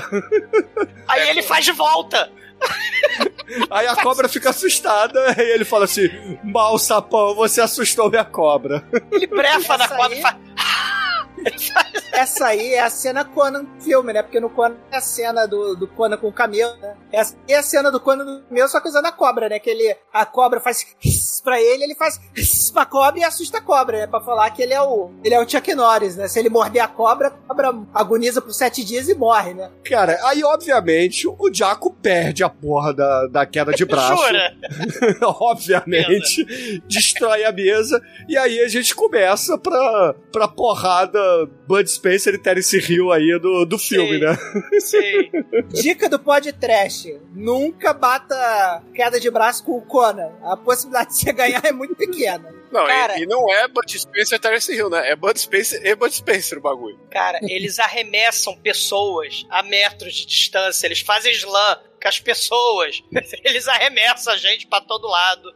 Eles tacam pessoas dentro de, de barris. Eles destroem a porra toda. Né? Ele- Eles embolacham todo mundo. Tem uma hora que o bar inteiro faz montinho no Gore. O Gore tipo Bud Spencer. Aí o Gore levanta os braços. Uá! Aí voa todo mundo. E aí, obviamente, eles derrotam todo mundo. E no, no meio dessa confusão, a cara cochicha no ouvido deles e fala assim: Ah, vambora, não vamos pegar. A gente já derrotou todo mundo, a gente podia roubar as armas dele, mas não vamos roubar, não. Porque eu achei uma passagem secreta pra gente chegar lá no harém do Kadar. Que é onde tá a princesa, tá? Eu então, descobri isso tudo enquanto eles estavam tentando me estuprar e vocês quebrando o bar, tá bom? É. Não, ela- mas ela sabe consegue aquele, sabe aquele negócio, sabe aquele negócio de comprar as armas? Que a gente tinha pensado, não precisa não, não precisa não, a gente tem a porta ali lateral, que olha só que coincidência. A porta lateral deixa dentro do, do areia do cadastro, tá? Ma- Mas Então, antes eles que precisam. boa, que porta bem colocada. Antes eles precisam atravessar o portão da cidade. E precisamos nos disfarçar. Como é que vamos disfarçar? Ah, tem uma mulher bêbada em cima de um baú. E dentro desse baú tem uns cobertores que vocês vão ficar irreconhecíveis. Tem uns capuzes, uns edredom. Vocês vão ficar irreconhecíveis com aquele cobertor de mendigo. Douglas, você jogou D&D a vida inteira, cara. Você sabe que é só botar um manto que ninguém te reconhece. Pô, Cara, Cara, você pode estar a 55 graus no deserto do Saara. Você usa o manto pra não ser reconhecido, cara. É, O D&D funciona assim, cara. O, o bárbaro Kochek, ele ergue a moça dormindo, a moça bêbada dormindo, ela tá lá dormindo, ele ergue, uá, assim. E ele vai né, levando ela, né? Como Tipo, Alter, ah, eu achei. Alter. Eu achei é minha, né? Aí a cara, porra, Aqui, galera. bota a mulher no Cara, chão, filha da puta. O cara que le- eles botam o cara pra levantar a mulher, poderia ser o bárbaro de Q7. Mas eles botam o bárbaro de Q4 pra levantar a mulher. Aí o bárbaro de Q4 levanta a mulher, a mulher não acorda, porque é muito suave você levantar a pessoa, né? É, aí eles pegam os cobertores, vão pra, pra, pro portão da entrada da cidade, e aí eles extraem, poxa, tá demorando o, o nosso bárbaro jumento. Cadê o jumento? Aí eles olham pra trás, o jumento está acompanhando eles, carregando a mulher acima da cabeça, sem acordar a mulher. E eles falam, ô idiota, larga essa porra dessa mulher aí, ô. Ah, por quê? A gente não ia levar ela, não? Sim, mas não ia levar ela. Cara, é muito bizarro, cara. É muito maneiro ao mesmo tempo. Eu cara. acho que agora é o momento da gente frisar, né? Que eles não são bons atores, assim, né? Eles são Jura? mestres da arte do improviso, né? E, e eles levam. Mestres, você foi muito bonzinho aí, Chico. Cara, eles Eu, eu são. discordo, eu discordo veementemente do Chico. ele- eles são Não tipo poderiam- os caras do Drew Carey Show lá que foram fazer aquele outro programa lá, que o nome. It Anyway. É, eles são os It Anyway do, do, do bodybuilding, entendeu? Do bárbaro. Bárbaros. Imagina os Lines It Anyway, Schwarzenegger, é, é, Mr. T e, Stallone. E os The Barbarian Brothers. Não, e os cara. Barbarians eles são isso, cara. Tanto que o Jared Deodato viu que o talento deles é esse, que é zoar, que eles estão o tempo todo zoando um outro, e falou: é isso que o meu filme vai ser, cara. Vamos, pode zoar. Que sempre que vocês fizerem merda, eu vou dar close na menina rindo, com carinha de tesão, porque é, é assim que vai rolar o filme todo, Ou foda-se. seja, Cara, não precisa eu- de roteiro. Não, É. precisa de roteiro. O filme da Golden Globes não precisa de roteiro, cara. A edição resolve depois, caralho. Você- Já falei isso dez vezes em dez episódios diferentes. Roteiro pra quê quando você tem dois talentos natos? Literalmente Porra, dois Manel. talentos brutos, como os irmãos, cara. Porra, Talento são é literalmente foda, talentos brutos, cara. Porra. Talento Não, é a edição resolveria. A Não edição podia ter feito resolveria. um cast melhor do que esses dois caras. Não existe, cara. Não tem como. Manel, a edição resolveria se alguém tivesse preocupado em fazer a edição direito. É, tem cenas, é, por exemplo, taca o cara lá na, carra- na caravana. quando- ah, que a gente não contou que a balestra dá tiro que, que faz uma, uma, uma boleadeira, né? Sei lá que porra é aquela que cai cavalo, né?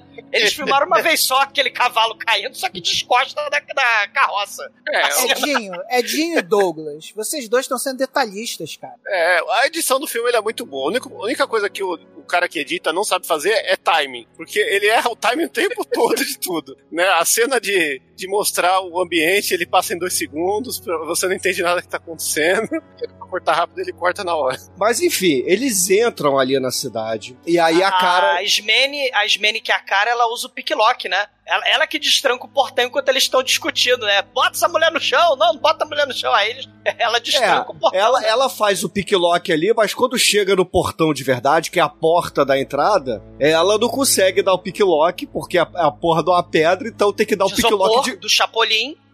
Ela não consegue dar o picklock e tem que dar o picklock de bárbaro, né, cara? Que é, porra, como é que bárbaro dá picklock, Manel? Você como bom DM. Porra, Bárbaro resolve a força, ela resolve tudo, né, cara? É a boia, cara, é o famoso pé na porta, né, cara? Pé na porta. Ou, nesse caso, a arrastar a preda, né? Mas, assim, a, a parte legal é que quando a mulher dá o picklock, os dois irmãos inteligentíssimos estão discutindo quem vai derrubar a porta na base do pé da porta, né? A, a primeira porta, né? Não a preda, né? E aí o, o- a mulher faz o picklock, abre a porta, eles vêm correndo, eles discretamente, com seus mantos super discretos, entram que nem duas bestas desembestadas, assim, rolam pelo chão e ninguém nota, né? O único guarda meio bebum fala: Ah, não, isso aí, isso- não se preocupa com isso aí, não. Se preocupa com dois bárbaros gigantes invadindo ah, o todo. Vamos lá arrastar pedra. Eles vão lá, arrastam pedra. Não é uma pedra, é um aerolito.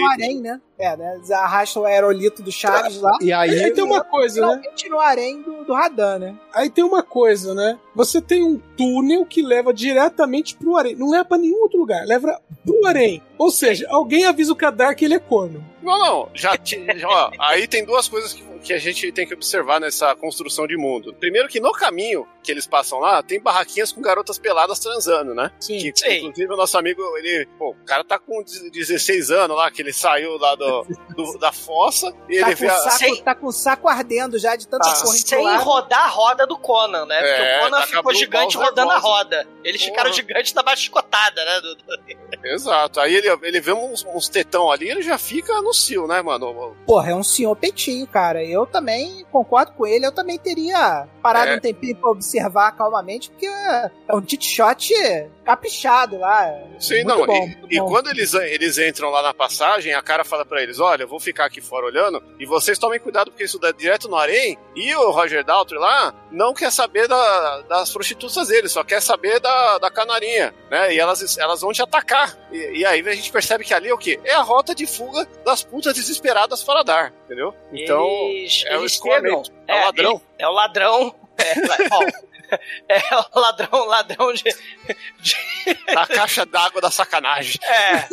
Os bárbaros entram, né? Pé ante pé. E olham embasbacado pros peitos das moças do harém lá, tudo de topless. E aí a canária acorda e ela tá lá na jaula. Aí eles olham pra canária, eles reconhecem a canária, a canária reconhece eles. E aí ele fala: "Ah, a gente vai te salvar, não sei o que ela. Não, não me salvem. Vocês vieram aqui pra me salvar, mas eu vou ser claramente ignorada no final do filme, me esquece. E aí, porque ela realmente vai ser esquecida no final do filme. Não tem nem direito ao enterro, tadinha, mas deixa quieto. Mas, mas aí, a canária fala o seguinte: olha, o meu braço direito lá, o cara lá, o velhinho lá do, do- dos filmes do Sérgio Leone, o Greshaft, ele tirou o rubi do cu e escondeu lá na terra lá do- da terra do dragão, na terra proibida da caverna do dragão. Como é que Vocês aquele têm- velho entrou, entrou naquele dragão lá, né, maluco? Cara, vocês vão, precisam ir lá na terra da caverna do dragão, no pântano do mal, e pegar o rubi. Porque o rubi é o segredo, é o McGuffin do filme. né? Então vocês precisam pegar o rubi. Só que aí, antes Douglas? de você aí, pegar o Douglas? rubi. Pera, pera Douglas, só um minutinho, só um parênteses aqui muito rápido, cara. E aí, ela tem que usar um recurso, né? Porque os bárbaros eles não são lá muito inteligentes, né? Já deu pra notar nesse momento que a inteligência não é o forte dos irmãos. Vocês lembram daquelas historinhas que eu contava pra vocês já há 15 anos atrás, historinha de Niná que eu contava pra vocês? Aí ela conta a historinha de Niná, que foi a maneira que ela conseguiu fazer o Quest Give, né? Porque ela é, na verdade, ela tá ali dentro da jaula pra ser o Quest Giver pra eles, né? Ela é que vai dar a missão deles, né? De resgatar as coisas, ela usa o poderoso recurso da historinha infantil, né? Ah, Curso que vai ser é- usado mais tarde pelo Vin Diesel no filme Operação Babá. Olha aí. E o Manel chamou a atenção que ele é um Griever, é isso? Ela é a mestre dos magos, né, do filme, e ela dá missão. E ela faz bem a missão, bem RPG mesmo, né? Vocês precisam recuperar o rubi da caverna do dragão. Mas antes vocês precisam de armas pra derrotar o, poderoso dragão. Então vocês têm que ir no túmulo do rei ancestral pegar as armaduras de ouro que não serve pra porra nenhuma, e o machado, a espada e o arco e flecha. Olha, E- olha só, e olha vocês só têm que, que matar olha o só que lobisomem lá. né? Olha só que criativo, Douglas. Eles têm que entrar numa caverna para poder matar um dragão. Olha só. Olha aí o and aí, Dragons. olha aí. É. E, e- e- só que aí vocês precisam, né, pra pegar o McGuffin, que é o Rubi, vocês precisam dos outros McGuffin, que é a porra das armas e das armaduras de ouro dos Cavaleiros do Zodíaco, que a gente sabe que as armaduras de ouro não servem pra nada, né, porque né, a gente vai ver essas armaduras que não cobrem porra nenhuma. E agora, ouvinte, preste atenção. A gente está fazendo aqui um filme da Golan Globus. Eles citaram: vocês precisam matar um dragão. Vocês que estão ouvindo o podcast e não assistiram o filme ainda, criem expectativa desse dragão porque vale a pena. É um dragão Golan Globus. Vocês lembram do Hobbit lá, aquela cena lá, né, do, do dragão lá, do, do Smaug lá com, com os Hobbits, né? Com, com os anão. É tipo aquele dragão, tá? É melhor, porque não é CGI. É, é, aquele dragão é CGI. Esse dragão não é CGI. Ele, né? Claro que não. É, a Golan Globus, ela, anos 80, ela não tinha acesso ao poderosíssimo CGI naquele tempo. Porque se tivesse, com certeza eles teriam muito CGI de qualidade também. Porque a Golan Globus. Porra, é só ver Cardossauro, né, cara? Esse Se bem é Cardossauro não é. CGI, né? É, Mas Cardossauro assim, tem, uma- é, é tem um pequeno detalhe que a gente precisa dar aqui, né? Que enquanto a nossa rainha Quest Giver tava dando lá a missão pros nossos queridíssimos irmãos, uma das putas rejeitadas lá do, do, do Kadar, né? Ela finge que tá dormindo, mas fica escutando, né? Ela tá lá escutando a missãozinha. É a, vers- é a versão magra da mulher do Nazareno que o Chico Anísio fazia. Exatamente, Edinha, é ela mesma. E aí, como ela tá putinha, porque o, o, o Kadar não come mais ela, né? Só quer saber da rainha, né? Sabe aquele negócio de esposa esposa vingativa, né? Só pra se vingar, ela vai lá e dá a letra pra nossa queridíssima feiticeira lá, feiticeira Kilzer lá, e conta pra ela onde tá o, o diamante, o rubi, desculpa, né? O rubi mágico. Só que ela escuta de dar o bizu, esquece de dar o bizu da caverna onde tá enterrado as armas do rei lá, que eram as armas que precisavam pra matar o dragão, né? E aí a gente vai pra quest da busca das armas, cara. Que é uma parada muito foda, porque a Golan Globus resolveu pegar uma fantasia de lobisomem que tava guardada de algum filme antigo deles e botou pra rolo, meu irmão. Que, assim, é inacreditável, cara, o que acontece nesse, nesse momento. né? Aí você, uau, vai ser foda, vai ser legal. Porra, foi legal pra caralho, Demetrius. Aí de repente, caralho, aparece o lobisomem lá em cima de onde eles vieram, né? E o lobisomem pula e perde a cabeça. Não, mas E antes acabou. disso, ele, ele, ele manda os braços do lobisomem dele por baixo da terra pra ficar agarrando a, a cara. Que a É gente verdade. Não entenderam nada, os braços não eram do lobisomem, cara. Eles estão na tumba do rei. Aquilo ali eram uns braços malévolos pra proteger o rei, que eles cortaram. Aí veio o lobisomem, porque o lobisomem tá lá também, né? Não sei porquê. Podia ser a múmia, né? Mais adequado com a câmara. Eles não Rei, tinham né? atadura no, no set de Mas, filmagem, porra, Manel. A porra tá dura, caralho. Tu vai ali na, na farmácia da esquina, com- compra lá. de- até o Douglas já fantasiou de múmia uma vez pra ir na festa do Manso, porra. Nunca mais. Não, Manel, é mais. filme, é filme da Canon Group. Tá, Se eles, bem, eles se eles fazem uma múmia, não tem como ir no banheiro depois, cara. Não vai ter papel higiênico. Eles escolheram o lobisomem. Aí eles já desceram, já estão lá, já estão equipados com as armas do rei. Os caras já são Conan 1 e Conan 2. Equipados com as armas do rei. Aí entra um lobisomem de CR1 pra enfrentar Conan 1, Conan 2 e a irmã do Conan. A irmã do Conan pega o arco mágico, dá um tiro no arco mágico no lobisomem, só que como o arco não é de prata, caguei. O lobisomem faz o caguei. E a lobisomem, beleza, tô aqui, né? Tô aqui fazendo segurança da tumba, né? Pelo menos tentar, né? Então vamos lá, né? Vamos ver. Eu, lobisomem CR1, contra o Conan e o Conan 2, vai dar certo. Eu tenho fé. Aí ele pula, e no mesmo gás que ele pula, ele perde a cabeça, porque os bárbaros ficam lá discutindo. Ah, caralho, eu quero. Não, eu quero a espada. Não, eu quero o, o- o machado. Não, eu quero machado. Ah, não, vou usar a espada mesmo. E zapo! Vapo! Lá se vai a cabeça do lobisomem. O lobisomem não durou um round, maluco. Um round de lobisomem Não. E, e aí, Puta do barro. não, e, ro- e rola a melhor coisa, né? Porque o Gore vai lá e pega a cabeça do lobisomem, e aí você acha que ele vai falar alguma coisa séria, né? Que o Schwarzenegger faria. Ele pega e começa a latir. Querendo- E a, e a cara, ah meu Deus, para com isso. Ele começa a sacanear a cara com a cabeça do lobisomem. Como se o lobisomem tivesse latindo pra cara mesmo. É uma das Caralho. paradas mais escrotas né? Muito E- foda. Esse é o melhor filme É de Sword and Sandal da história, mano. Cara, é, é foda demais. Ele- enquanto eles estão fazendo isso, a China e o Michael Berryman, o Dirt Master, eles entram na caverna do dragão e tá lá a estalta da serpente do dragão com os olhos de rubi, mas Conan impossível. Só que ficou só na intenção, né? Como lobisomem. Ah, não, a, esta- a estátua de lobisomem. papelão é bem feita, cara. A, A estátua de estátua papelão do e isopor é bem feita. É, a Tá toda estátua do cuca, velho. Exatamente. Cara, a China, ela começa a fazer beribecan catabanda, ela faz o ritual básico lá pra pegar o rubi, sai fumaça do, do- do- né, da, da estalta, e aí aparece os lagartos do pântano. Aparece os monstros do cru lá.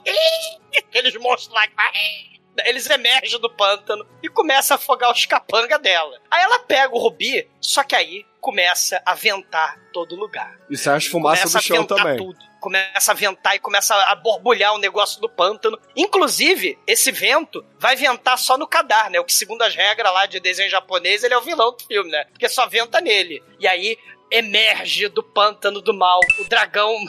Que a gente não sabe ainda como ele é em todo seu esplendor. Ouvintes, Fica só no esse é o suspense. momento. É o momento do filme. É o dragão da Golan Globos, cara.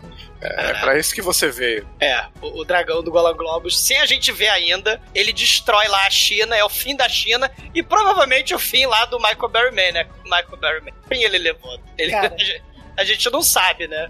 E- Eu me, e- recuso, eu me recuso a descrever o, da- o dragão da Gollum Globe, porque é por isso que você vai assistir esse filme, ouvinte do podcast. Tudo que a gente falou até esse momento, não importa. Você vai assistir esse filme pra ver o dragão feito pela Gollum Globe. É isso que vai justificar a sua uma hora e meia de filme. É, não, eu vou descrever eu o não dragão. vou nem descrever. Eu vou descrever, vocês querem que faz no modo safe for work ou, ou não? É, modo Shinkoio mesmo. Pode Não, vai sim. eu- Tem que ser, tem que ser modo totalmente livre, Chico. Vai, Ah, vai. não. Vou fazer o safe for work primeiro, que é, imagine, né, que tem um batom gigante, e aí alguém roda a base do batom e ele põe a cabecinha pra fora, né? E agora imagina, isso, isso aí, isso aqui sendo um pinto de cachorro, né? Que, que funciona da mesma forma. Dragão pinto de cachorro. né? Que a, a diferença do batom e do pinto de cachorro é que tem gente que passa um na boca. Ô, Chico, e pra algumas pessoas não tem diferença, cara, do batom e o pinto de cachorro. É, então, é por isso que eu falei, né? Aí fica a critério do, do, do dono do cachorro. Do dono? Mas- Não necessariamente precisa ser dono, né, Chico? A- a- a- Aí já, né, tem que, tem que E, pedir e permissão eu acho, dono. inclusive, que a analogia da piroca de cachorro, né, do Red Rocket, é muito bem-vinda, né? Porque olha o plano pra matar o dragão da Golden Globus. Olha só, veja bem. Não, pera aí, Tem pera um aí. buraco no chão. Não, vai, vai, vai, fala. Eu não terminei minha descrição, cara, porque... Tô terminando, tô terminando. Porque o, o dragão ele- tem esse tubo que aí ele vai lentamente pondo a cabecinha pra fora, cara. Tubo de PVC de barraca. Sabe aquelas armação de barraca, sei lá? É aqueles canos de esgoto de praia, assim, É, né? é. Eu acho que é Horrível. Manilha, É muito- Chico, e você quer a palavra manilha. manilha, ó. É uma manilha gigante, a trozoba do satanás, se o satanás for um cachorro. E, né, a cabecinha do dragão vai sair de dentro. E É o o Rogério. Deodato, muito sacanageiro, ele grava isso de vários ângulos. Aí tem um momento que os irmãos vão matar o dragão, né? Porque a- o dragão já comeu a feiticeira, o, o Rubi tá dentro, né? Do dragão. E aí eles vão lá enfrentar o dragão pra tirar o Rubi de dentro do dragão, né? E aí pra matar o, o- o dragão vem aquele plano sensacional, né? Qual é o plano sensacional? Tem um buraco no chão ali, tem um, um buraco. E aí, ó, vocês dois, ó, vocês dois, Conan 1 e Conan 2, entra aí no buraco, entra aí no buraco. Que eu vou fazer o seguinte: eu vou chamar o dragão aqui, eu vou fazer um dragão, dragão, o dragão vai me seguir, e aí vocês vão lá por baixo do buraco, vocês matam, né? E esse plano fantástico, para nossa surpresa, dá certo. Porque é exatamente o que acontece. A cara fica lá parada assim, de frente pro dragão. Dragãozinho, dragãozinho lindo, vem papai, vem papai, vem, vem papai dragão, vem. Aí o dragãozinho vem se arrastando, porque a- o dragão na verdade é uma cobra gigante, né? Como bem dito aí É o pelo- monstro do Lago Ness, cara. É uma manilha com cabeça de peru de cachorro, que foi a descrição excelente aí do Shinkoi, né? E aí o dragão vem e como eles estão no buraco, eles usam a espada e o machado que eles pegaram lá na, na câmara do rei, rasgam a- o dragão de baixo, né? E aí eles entram naquela cena gloriosa, né? Que também lembra Vingador Tóxico, né? Que é o momento que eles entram dentro do dragão, né? O Bárbaro de QI4 entra lá dentro do, do, do dragão e vê aquele dragão de papel celofane e neon verde, roxo, e ele entra no dragão e recupera finalmente o. Eles encontram, na verdade, a, a, feiticeira lá, maligna, né? Comida, né? Foi comida pelo dragão. E, assim, morreu oferecendo o, rubi na mão dela pra quem quisesse, assim, ó. Se, se entrares no dragão, terá esse rubi aqui na minha mão. Aqui, ó. Ah. E eles se cagaram todo de geleca verde, né? Porque o dragão. É, então, é, as entranhas do dragão é tudo de geleca verde. Aí eles entram nas entranhas, pode parecer redundante, né? Mas é, eles entram nas entranhas e, e lá eles pegam lá o rubi da mão da, da China, que é a Malegna, cadáver morto dela. E aí eles vão se lavar na cachoeira e fala assim: Cara, né? Você não me engana, você é a cara. Ó, que surpresa. Você vai pegar o rubi e vai levar lá pro cigano, lá pro Ibar. A gente vai voltar lá pra cidade da puta que pariu, que na verdade é ali do lado, né? Que, que tudo é ali do lado nesse filme. E aí a gente vai voltar lá no, no harém do mal do Kadar pra salvar a canária. Então eles estão se, se lavando da geleca verde, só que aí eles estão na cachoeira tomando banho, aí o Kadar pega um outro atalho pro mesmo pântano do mal e tá lá dentro, junto com a, com a canária, junto com os seus capanga, e percebe que não tem mais nada, dragão, não tem mais China, não tem mais ninguém, não tem mais diamante, não tem mais rubi, tem porra nenhuma lá. Não tem mais porra nenhuma naquele pântano. É. Eles já, já acabaram todos os encontros do pântano já. Não tem mais encontro no pântano. É, eles decidem, né, voltar, né, o- o- os bárbaros, porque a canária começa a berrar. He-Man, me ajuda, He-Man. Eu estou Nesse com as caso- minhas últimas forças. Nesse caso, no plural, né? He-Mans. He-Mans. É. E fala assim: Você, Kadar, você é um merda. E ela começa a fazer ilusão leviana nele. Ele fica cego, né? E tenta mirolhamente acertar ela. Só que aí ele tira 20 lá no D20, acerta ela, né? E aí ela acerta no peito e fala: Ó, você me matou. Isso significa alguma coisa, porque eu finalmente estou livre. Aí ela morre toda feliz nos braços do Kadar. E a cara, ela chega na tribo, só que ela olha pro Rubi, o Rubi apagou, né? Porque o Rubi era todo estrela fascinante, né? Era todo patrínio, o Rubi brilhava pra caralho.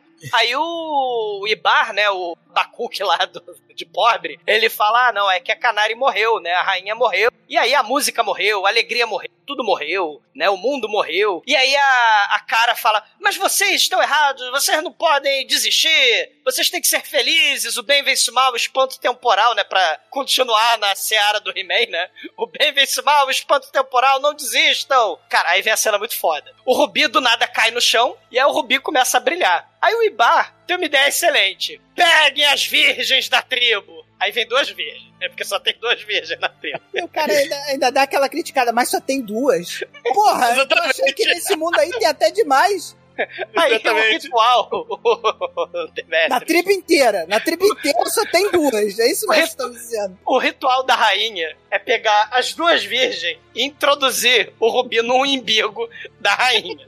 Da candidata, da rainha. É, é, o, é. é o rubi do ventre, cara. Ele É. fica no ventre da mulher. pô. É. E, e o Rubi filme lá, tava no ventre do dragão, né? Também, né? Tem isso. Né? Ela do umbigo. Mas aí, vamos pegar lá o imbigo e você vai grudar o, o Rubi no imbigo. Se aí, grudar, tu é rainha. É, se grudar e brilhar, parabéns. Se não, Aí alguém, alguém do Monty Python lá no fundo fala: Mas grudar rubi em ventre é uma é uma boa lógica para se construir um sistema de governo? a- a- o Rubi não gruda, o Rubi não acende, aí a virgem sai, oh, oh, minha vida é merda, aí a virgem sai chorando. E o anão, filho da puta, começa a tripudiar e rir e, e gargalhar da infelicidade da incauta. A melhor Aí- parte é o anãozinho sacaneando. Ah, ah, não vai ser rainha. A, a, a outra virgem bota lá a barriguinha pra, né? E, e aí o, o, o Rubi do imbigo, o, o clérigo lá da bola de cristal bota o Rubi no imbigo. Aí o Rubi cai e não brilha. Ah, meu Deus, ah, que merda. Aí o anão ri pra caralho. E aí o Ibar fica, caralho, as esperanças estão perdidas. Só que aí ele fala, não, ele olha pra cara, venha cá. Aí ela, não vou não, venha cá. Aí fala, é, é, homem forte do circo, da caravana, pega ela. E o cara não é tão forte assim, né? Porque todo mundo perto lá do, dos bárbaros bizarros é. Você é vê que ele era, ele era a pior atração do circo, né? Porque É. não tinha lá muito perfil pra ser É. muito foda. Ele, ele não era mais o, o homem forte assim, né? E ele vai lá e agarra a, a cara, né? E agarra e traz ela pra perto. E ela fala, porra, mas eu não sou virgem, caralho, me larga! Aí o Ibar fala, não, não, mas peraí, veja lá. A gente não tem tempo mais pra esses detalhes, essa sutileza de virgindade. Deixa isso pra Isso lá. esse negócio de virgindade é coisa do passado. Isso aí é coisa É. muito antiga. Vamos ignorar isso aí. Segura ela aí, segura ela que eu vou penetrar o imbigo dela. Mas, mas, mas- não, não, silêncio. Aí ele penetra o imbigo, né? Pega o, o, o Rubi, enfia no imbigo dela, e aí o Rubi acende, o Rubi fica grudado, aí a tribo, é! Só que aí a esposa, né, do, do Ibar, né, fala, mas marido, marido, ela não é da tribo, ela, ela, ela, é, uma, ela é uma forasteira. Aí o povo, uh, o povo botando pilha, né? Uh, mas aí a, Ah, o povo é mó claque, é muito maneiro. É, vou faz claro. Ah, uh, Porra, galera, mas é, um tri- é uma tribo zoeira, cara. Isso é a tribo do circo, cara. Os caras tão certo. Tem que dar animada no, no espetáculo, porra. É o E que eles fazem. Aí a cara fala: não tem problema, porque ninguém esperava, mas eu sou aquela menina que desapareceu há décadas. Eu sou a cara, com outro nome. Aí todo mundo, oh! Aí ela mostra a tatuagem no pescoço que tá um pouco problemática, porque foi feita com a carroça em movimento, mas todo mundo olha pra aquela tatuagem, aí a, a claque da tribo, oh! Aí todo mundo começa a bater palma. E aí, apesar de não possuir mais ímen, ela é eleita rainha do. Ela é a nova rainha. E a gente vai pro clímax do filme. Que é o né? combate final, né, cara? Que combate final, cara. Cara, é um combate final muito foda, diga-se de passagem, né?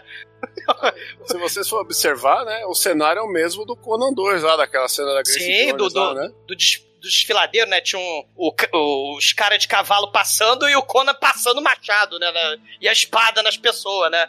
É, é parecido. E aí o Gore e o Kushek, eles saem do pano. é igual o melhorado, que a gente tem vezes dois. É vezes dois. Tudo em dobro. Eles vão lá pro Vale do Mal, só que aí o, o Kadar tava numa emboscada. O- o- os capanga lá foram derrotados lá no Pântano do Mal. Eles sobem, né? Vão lá pro. Eles abandonam o cadáver da rainha canária, pagam pro cadáver da rainha canária. Eles sobem lá na cachoeira, sobem lá no vale, no despinhadeiro lá em cima, no vale. E aí, Kadar está a cavalo. Ele vai passando que nem a vaca com o cavalo, quase acerta os irmãos, né, com a espada, mas os irmãos dão cambalhota. Aí o Kadar vê que passar a espada que nem a vaca não serve, então ele saca o seu escudo, que reflete raios de sol de defeito especial mal feito. E, e, e aí eles conseguem, mesmo cego, destruir lá, abrir um rombo no escudo, né? O Kadar caga pro escudo e joga o escudo fora. E aí ele guarda a espada e fica descosta no cavalo. Aí os irmãos que já não são muito inteligentes, eles ficam confusos. Aí o, o nosso querido Kadar, ele usa podero, o poderoso feat da finta. Ele saca as duas adagas e vai andando que nem a vaca com o cavalo em cima dele com duas adaguinhas. Aí ele se esquiva dos dois golpes lá de machado e de espada e rasga a barriga lá do, dos irmãos com as adagas. Um dos irmãos tem uma armadura na barriga, mas é armadura de cavaleiro de ouro, né? De, de cavaleiro do zodíaco, não serve pra porra nenhuma. Aí o Kadar saca a espada, né, pra matar os dois. Só que o, o Kushek, acho que é o Kushek, eu não sei que é o Gore que é o Kushek, mas o Kushek pega o cavalo e taca o cavalo no chão. ele, ele taca o cavalo que no golpe chão. chama esse, Manel? Qual que é? Ele dá um ipom. Isso aí, é, a- isso aí é a banda no cavalo, é o nome do golpe. Dá rasteira no cavalo. Cara, ele taca. É a, é a banda das quatro patas, o nome do golpe. Ele taca o cavalo no chão, aí o Gor, acho que é o Gor que tem a armadura na barriga, olha pro seu buraco na barriga, com a armadura na barriga, tira a armadura, faz essa merda. Ele, no- ele nota, ela nota que a armadura é um lixo, não presta pra porra nenhuma, tira a armadura pra ganhar. Até porque Bárbaro, no, no ADD primeira edição, tinha esse problema, né? O Bárbaro, ele ganhava bônus de destreza quando tava sem armadura, né? Era melhor ficar, muitas vezes era melhor ficar sem armadura que usar armadura, né? E a gente vê isso claramente no filme, muito melhor que no filme do DD, inclusive. Mas o que. Olha, Qualquer coisa é olha. melhor que o filme do D&D, né? Porra. e aí, eles estão sem armadura, embasbacados diante do poder do Kadar. Porque o Kadar fala, vocês estão fudidos, porque eu vou derrotar vocês. Aí, ele saca a besta. Vocês vão morrer agora! Aí ele saca uma besta pra dois bárbaros. Olha, já tá em desvantagem, né? Ele esquece o detalhe. Ele esquece que ele, é- ele era o Tony Iommi o tempo todo. Ele esquece o detalhe muito triste, cara. É um detalhe muito pequeno. Ele não tem dedo pra apertar o gatilho. Ele tenta apertar e fala, ih, não deu. No! Caralho, olha só o filme que você me tesourou por dois anos, Exumador. Olha, cara, olha que absurdo, cara. E aí, quando ele falha miseravelmente no ato de apertar o gatilho, porque é muito difícil. Ele não tem né? dedo. Ele não tem dedo. O dedo dele não é suficiente para. Ele não tem dedos suficientes para apertar o gatilho. Porque, ih, olha lá, os- eles comeram meu dedo lá no início do filme, eu não lembrava, né? Olha aí, Aí ó. os irmãos Aí, ó. arremessam a, a, a- o arremessam a espada e o machado e matam Merda, o, o dedor, o nosso Anel, queridíssimo olha vilão Dedeta, Anel. porque ele não tem dedos. Olha como o negócio lá do começo do filme foi usado agora com maestria. Mas tá, Cara, genial, genial. É tão genial, é, o vilão é tão genial que ele carrega a porra de uma arma que ele não pode usar, cara. Agora, por quê, né? Não, ele teve muito 12 bem, cara. Eu, eu, ó, vida. Mike, eu tenho a teoria, eu tenho a teoria. Ah, Ele, desenvolva. Quando a rainha morreu, ele perdeu a vontade de viver. Então ele já foi lá enfrentar os bárbaros na vibe de vou me suicidar. Porque a Unis pensa essa porra, porque o cara puxa uma besta onde ele não tem dedos pra apertar o gatilho, cara. O cara queria morrer, brother. Ele tava numa vibe suicida, é a única explicação, Almighty. Eu prefiro a teoria do roteiro fudido de filme barato, cara. Não, não, não, não, não, não admito isso, cara. Os caras trabalharam esse negócio do dedo desde a primeira cena do filme. Os moleques lá, os irmãos, comem o dedo do vilão na primeira cena do filme, justamente já pensando no futuro, em libar a capacidade do vilão de usar a besta, porra. Eles levam a magia Vai. feita de, de pó do dedo dele cremado lá, igual o Kratos, que depois do God of War vai usar a mesma ideia, né? Mas se você não vê essas nuances você não vai ser promovido jamais, vai ficar estagiário pra sempre, Almighty. Porra! Cara, o que importa é que o Kadar, ele não aperta a besta por motivos de falta de dedo. Por motivos de deficiência, né? Aí, os dois irmãos... dica número 2, dica número 2 do podcast, amiguinho. Se você não tem dedos, não use bestas. Não aperte o gatilho! Você não dá, não dá, não dá, cara! Aí o cara, ele é, não deu. Os dois irmãos arremessam o chá da espada e voa e atravessa os cornos. E ele cai morto no chão. E aí a caravana aparece rindo, feliz e contente com a cara de rainha. E aí tá todo mundo feliz ali, passeando. E aí eles começam a ouvir o- o- os grasnados, os rosnados, o ó e ó. Aí ela, hum, eu conheço esse barulho de jumento. Eu já ouvi isso em algum lugar, a cara. Aí vem os dois irmãos, né? Eles até jogam as inúteis armaduras de ouro lá que cobre o ombro dele, né? Tem um lá que cobre o pedaço do braço. E, e aí ele joga fora. E aí a cara fica feliz, né? Porque eles podem ir embora na caravana com ela, né? E eles vão ser os, os guarda-costas oficiais dela, né? Ela é Whitney Houston e eles são os Kevin Costner dela, né? E aí, só que o Kevin Costner é besuntado em óleo com, com 70 quilos a mais, né? De massa corporal de, de músculo, né? 70 quilos só de peito. Só de peito. E, e- e- e aí eles ficam brigando pelo chicote ou pela rédea, né? Ela fala, calma, que de noite vocês vão poder usar o chicote que vocês quiserem, vocês vão poder realizar vários procedimentos aí, vocês vão poder usar essas rédeas onde vocês quiserem, vocês vão poder enforcar quem vocês quiserem, porque ela vê ficar muito... A cara, ela teve o final mais feliz que ela poderia ter nesse mundo, porque ela não tem só um Conan, né? Ela tem dois Conan... E... Na, é, na, ver- na verdade, ela queria, do- ela queria um Conan e ganhou dois Gru, né? Essa que é a verdade. É, exatamente. Isso aí, né, cara? Exatamente, Chico. Parabéns. É, e somado, pô, tem inteligência 10, pô. Ó. É, eu, eu tava segurando isso aí pra falar na hora certa, não tive a hora certa, e tive que deixar pro final, porque esse a gente acha que é o filme do mas é do Gru disfarçado. Mas eu gostaria aqui de parabenizá-lo, Chico, porque você fechou com chave de ouro o nosso programa de hoje. Parabéns. Muito obrigado.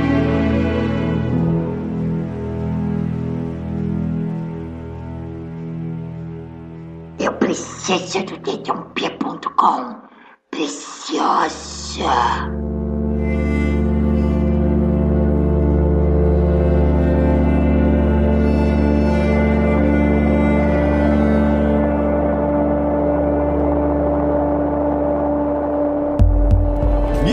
Caríssimo exumador, conta aí para os ouvintes do podcast o que, que você achou de The Barbarians e a sua nota pro filme. Cara, é um filme Golan Globus perfeito em todas as suas imperfeições, porque, assim, ele exemplifica a cara de pau suprema da Golan Globus, né? Que ela vai plagiar, ma- mas a Golan Globus ela tem um superpoder. Assim como os turcos, é, é, você vai fazer o plágio, mas você transforma aquele plágio descarado, aquela cara de pau bizonha, numa coisa totalmente nova, escrota, trash, inesperada, que você não espera. Então, assim, é, é- é um filme Golan Globus perfeito, porque é um plágio do filme do Conan, que também tem plágio de Mad Max, tem plágio aí do Falcão Campeão dos Campeão, por aí vai, mas em grande parte, além de todo essa- esse elemento Golan Globus, você tem o- os irmãos aí, o Denil Barbário, os irmãos David Paul e, e o outro Paul lá que eu esqueci. o- É o, é o, é o David e o outro lá que eu esqueci. Eles são dois. Eles são dois Gentle Giant mega idiotas, mega carismáticos, né? E dizem até que na vida real, né, eles eram assim mesmo. Claro que um deles só agora, porque um dos dois, o Paul ou o outro lá, o.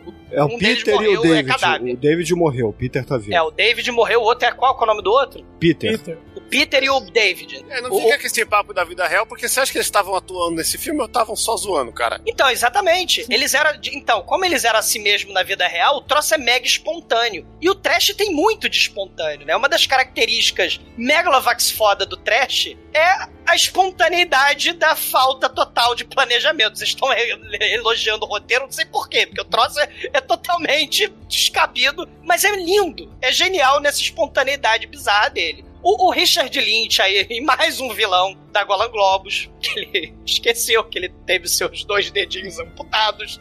Isso é genial. A, a, a Eve LaRue, né? A gente nem falou, a Eve LaRue, que é a, a Ismene, o cara, né? Atirando com, com arco e flecha lá do lobisomem e depois andando com o rubi no umbigo pra lá e pra cá. O Michael Berryman fazendo careta. O, o, o ator italiano lá, o Ibar, berrando e fazendo careta também, né? O, o cenário paupérrimo, o trono carregado por escravos larga alegoria de escola de samba, o pântano com o dragão de piroca de cachorro, a, ba- a barriga tokusatsu dentro das entranhas do dragão, a taverna Deathstalker, a, a- a carroça na cena Mad Max, a armadura de ouro inútil, os guardas inúteis da cidade, os guarda bêbados dormindo, o confronto final mega tosco, tudo fede a Golan Globos. E, e, a cereja do bolo são esses irmãos aí, cara. Não, não só um bárbaro imbecil, como o Chico falou, né? Não é só um Gro, são dois Gro. Então, assim, cara, é, é o filme perfeito na sua imperfeição suprema. Nota 5.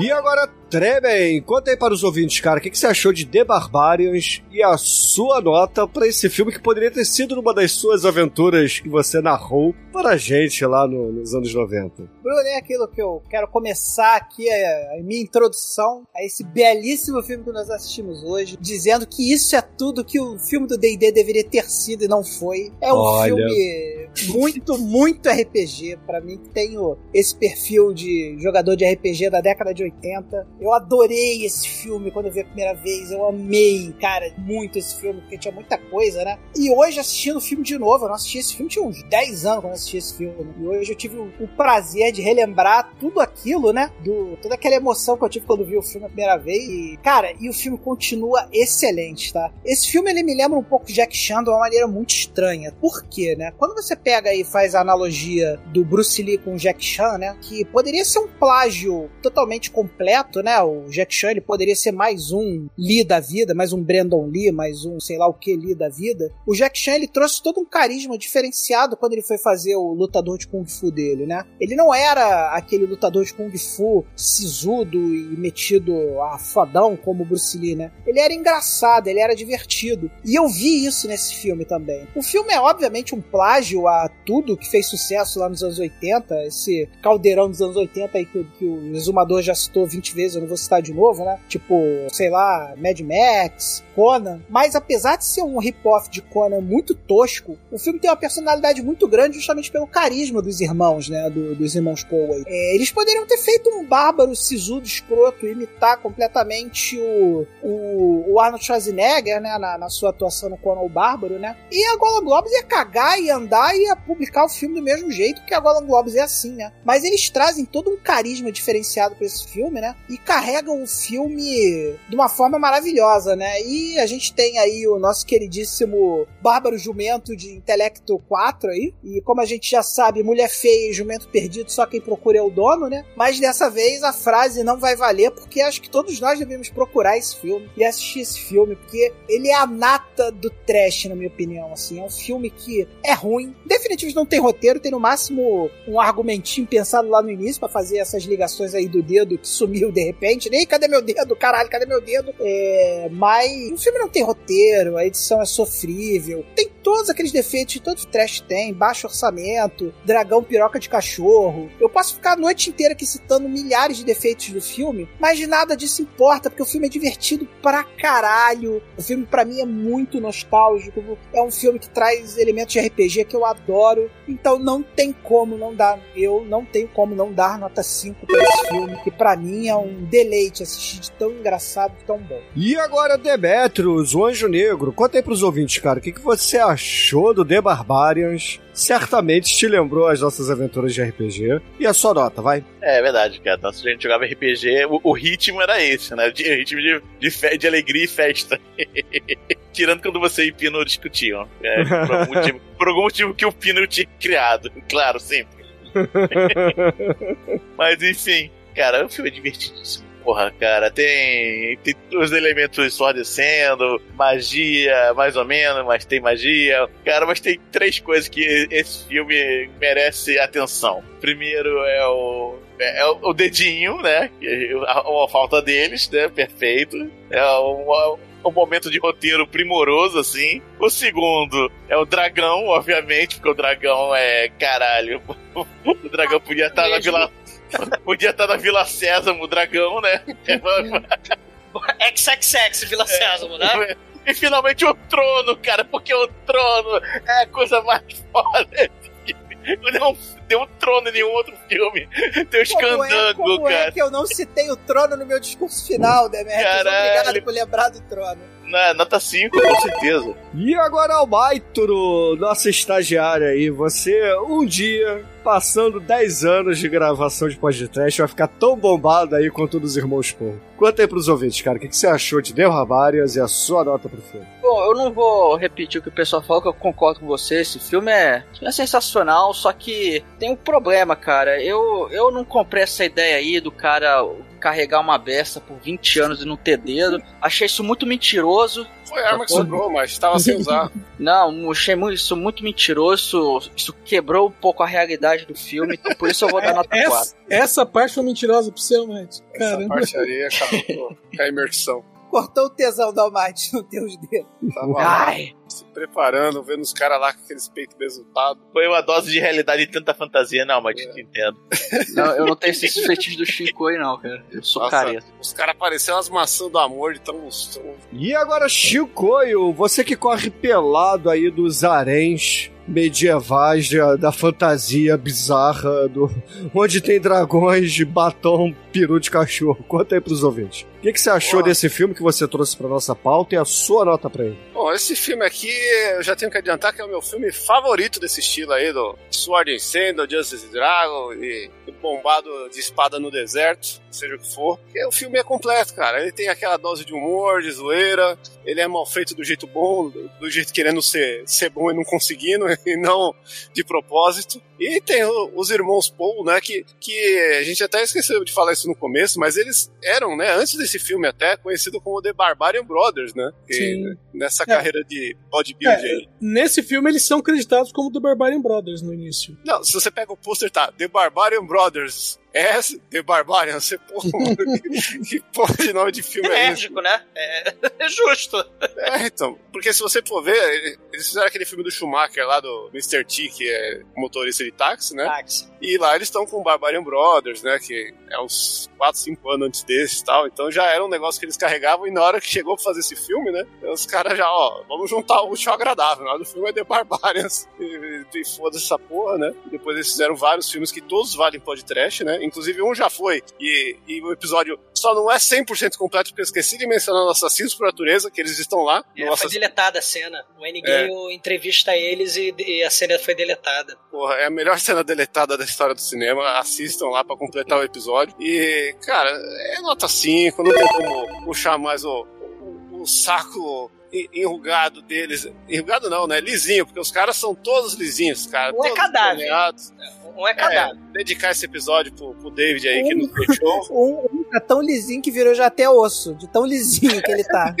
É muito triste, cara. Uma das mortes do trash aí, ultimamente, que me deixou triste foi a Julia Estranha, esse cara aí. Eu fiquei triste pra caralho. Eu gosto muito deles aí. Então, tá aí o, o programa em homenagem aí. Senhor Davidzinho aí, que, que esteja no, no, no lugar dos bárbaros aí. E agora, Edson Oliveira, conta aí pros ouvintes, cara, se você assistiu esse filme no cinema, o que, que você achou de reassisti-lo hoje? E, é claro, sua nota pra esse filme. Eu assisti esse filme no SBT, no cinema em casa, Eu assisti várias vezes no SBT. no feriado. Eu vou dizer o seguinte: primeiro, que é, esse não é o filme que eu mais assisti do- dos Irmãos Bárbaros. O filme que eu mais assisti, que foi ao lado das minhas filhas, foi o Duas Babás Nada Perfeitas, Nada Perfeitas, de 94, justamente porque tem os gêmeos cuidando de gêmeos e as minhas filhas adoravam. Porque quando elas eram muito pequenas, elas, elas não tinham essa noção de.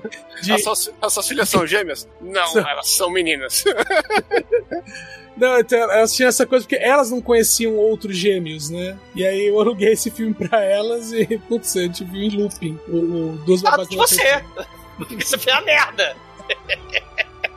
Que isso, rapaz. As, as, as, as gêmeas, principalmente, são muito trash. As duas são muito trash. Bom, mas desse filme, foi a, a- a iniciação deles. Esse, esse filme tá pra eles realmente como o Conan tá pro Schwarzenegger, né? É O, o Conan definiu o Schwarzenegger e esse filme aqui definiu os irmãos Paul. Agora, dentro do filme mesmo, não é tudo mal feito, um roteiro estragado, o, o rasguinho de história que tem. é, sim, o negócio do dedo. Acho que só, o filme foi todo calcado no negócio de cortamos o dedo do infeliz. O filme é todo calcado nisso. Porque todo o resto, até a parte final de vamos, é, vai pro lugar, agora a gente volta, agora o vilão tá indo pra aquele lugar, sabe? Todo esse desencontro, tá? Meu, é só pro filme ter uma hora e meia. Baseado em tudo isso, minha nota é 5. E, caríssimos ouvintes, a minha nota para The Barbarians aqui no podcast não pode ser maior do que a do D&D. Todo mundo sabe disso, que o D&D é o melhor filme desse estilo de todos Porra, os Bruno. tempos. Então, The Barbarians aqui é um filme equivalente, vai. Eu vou ser bonzinho com o filme, eu vou dar uma nota 3. É isso, mas tem um Phil Collins nesse filme, Bruno. Tô ali por sua causa. Bruno, Porque D&D... Não dá três pro filme, Bruno. Porque D&D também é um filme nota 3, vai. É, o D&D é melhor, mas a gente não pode dar nota quebrada, então The Barbarians leva a nota 3. Ah, galera, tem filme... Vamos lá, tem filme melhor que o The Barbarians, vai. Vou Deathstalker proibir- e por aí vai. Vou proibir o Bruno de gravar podcast bêbado. Bruno não pode mais gravar podcast bêbado. Tá? Porra, não bebo há 22 anos, mas tudo bem. Não interessa. Não sei o que, que você tá então, tu tá usando drogas. Então é esse o problema, é você tem que gravar bêbado.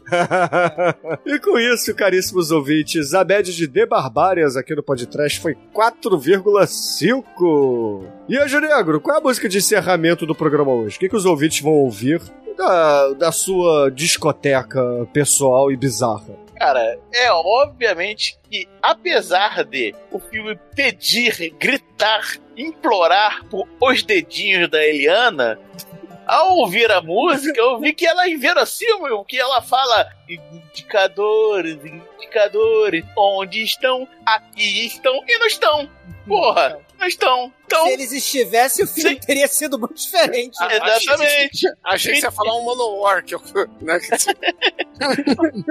Mas então vou, eu, vou, eu vou homenagear a nossa Black Pit Arena do filme, a Fossa, com Valesca, a Fossa. Ah, não, então você não gosta de Manowar. Então, excelente, ouvintes. Fiquem aí com Valesca e até a semana que vem. Valesca V de Vitória, fazendo com os dedinhos não Vitória.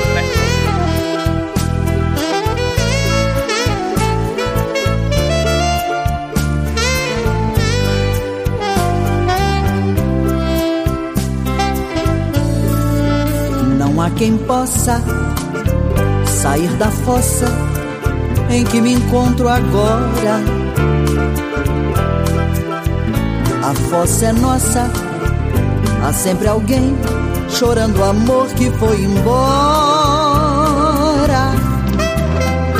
Acho bem feito meu coração catar saudades do meu peito.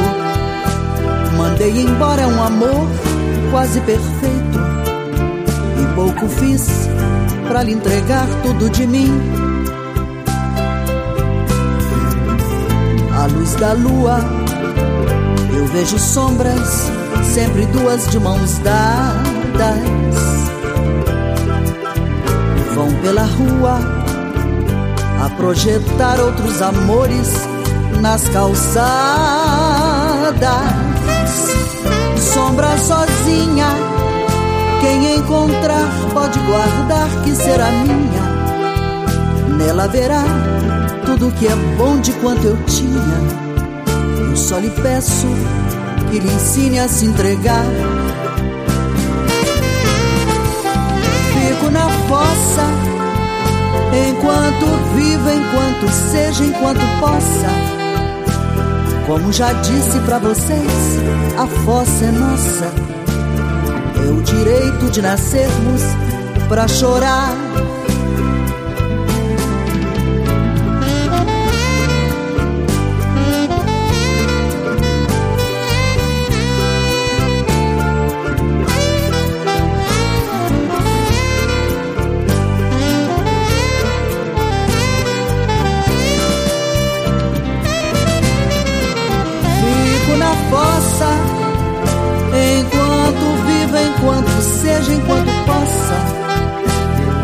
Já disse pra vocês, a fossa é nossa.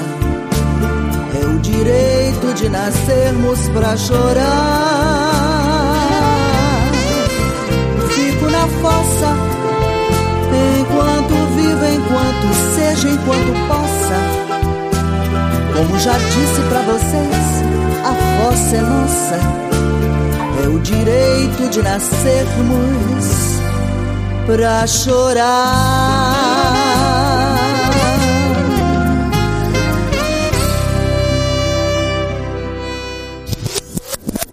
Não Rogério Deodato, isso, assim, já que a gente falou do Rogério Deodato, só pra falar. Não, esse filme foi o- feito nas coxas, porque as coxas torneadas desses caras ganham um tempo de tela sobre-humano ali, né? Olha aí o Chico já preparando o roteiro masturbatório de hoje, já pensando Porra, nas coxas torneadas. Esse filme aqui, você vai ter uns momentos de homossexualidade ali aflorando. Só pra acreditar, pode, é, posso estar falando a bobagem aqui, mas se eu falar alguma bobagem, certamente o Edinho e o Douglas vão corrigir, né? O Rogério Deodato, ele é o praticamente o inventor do. do...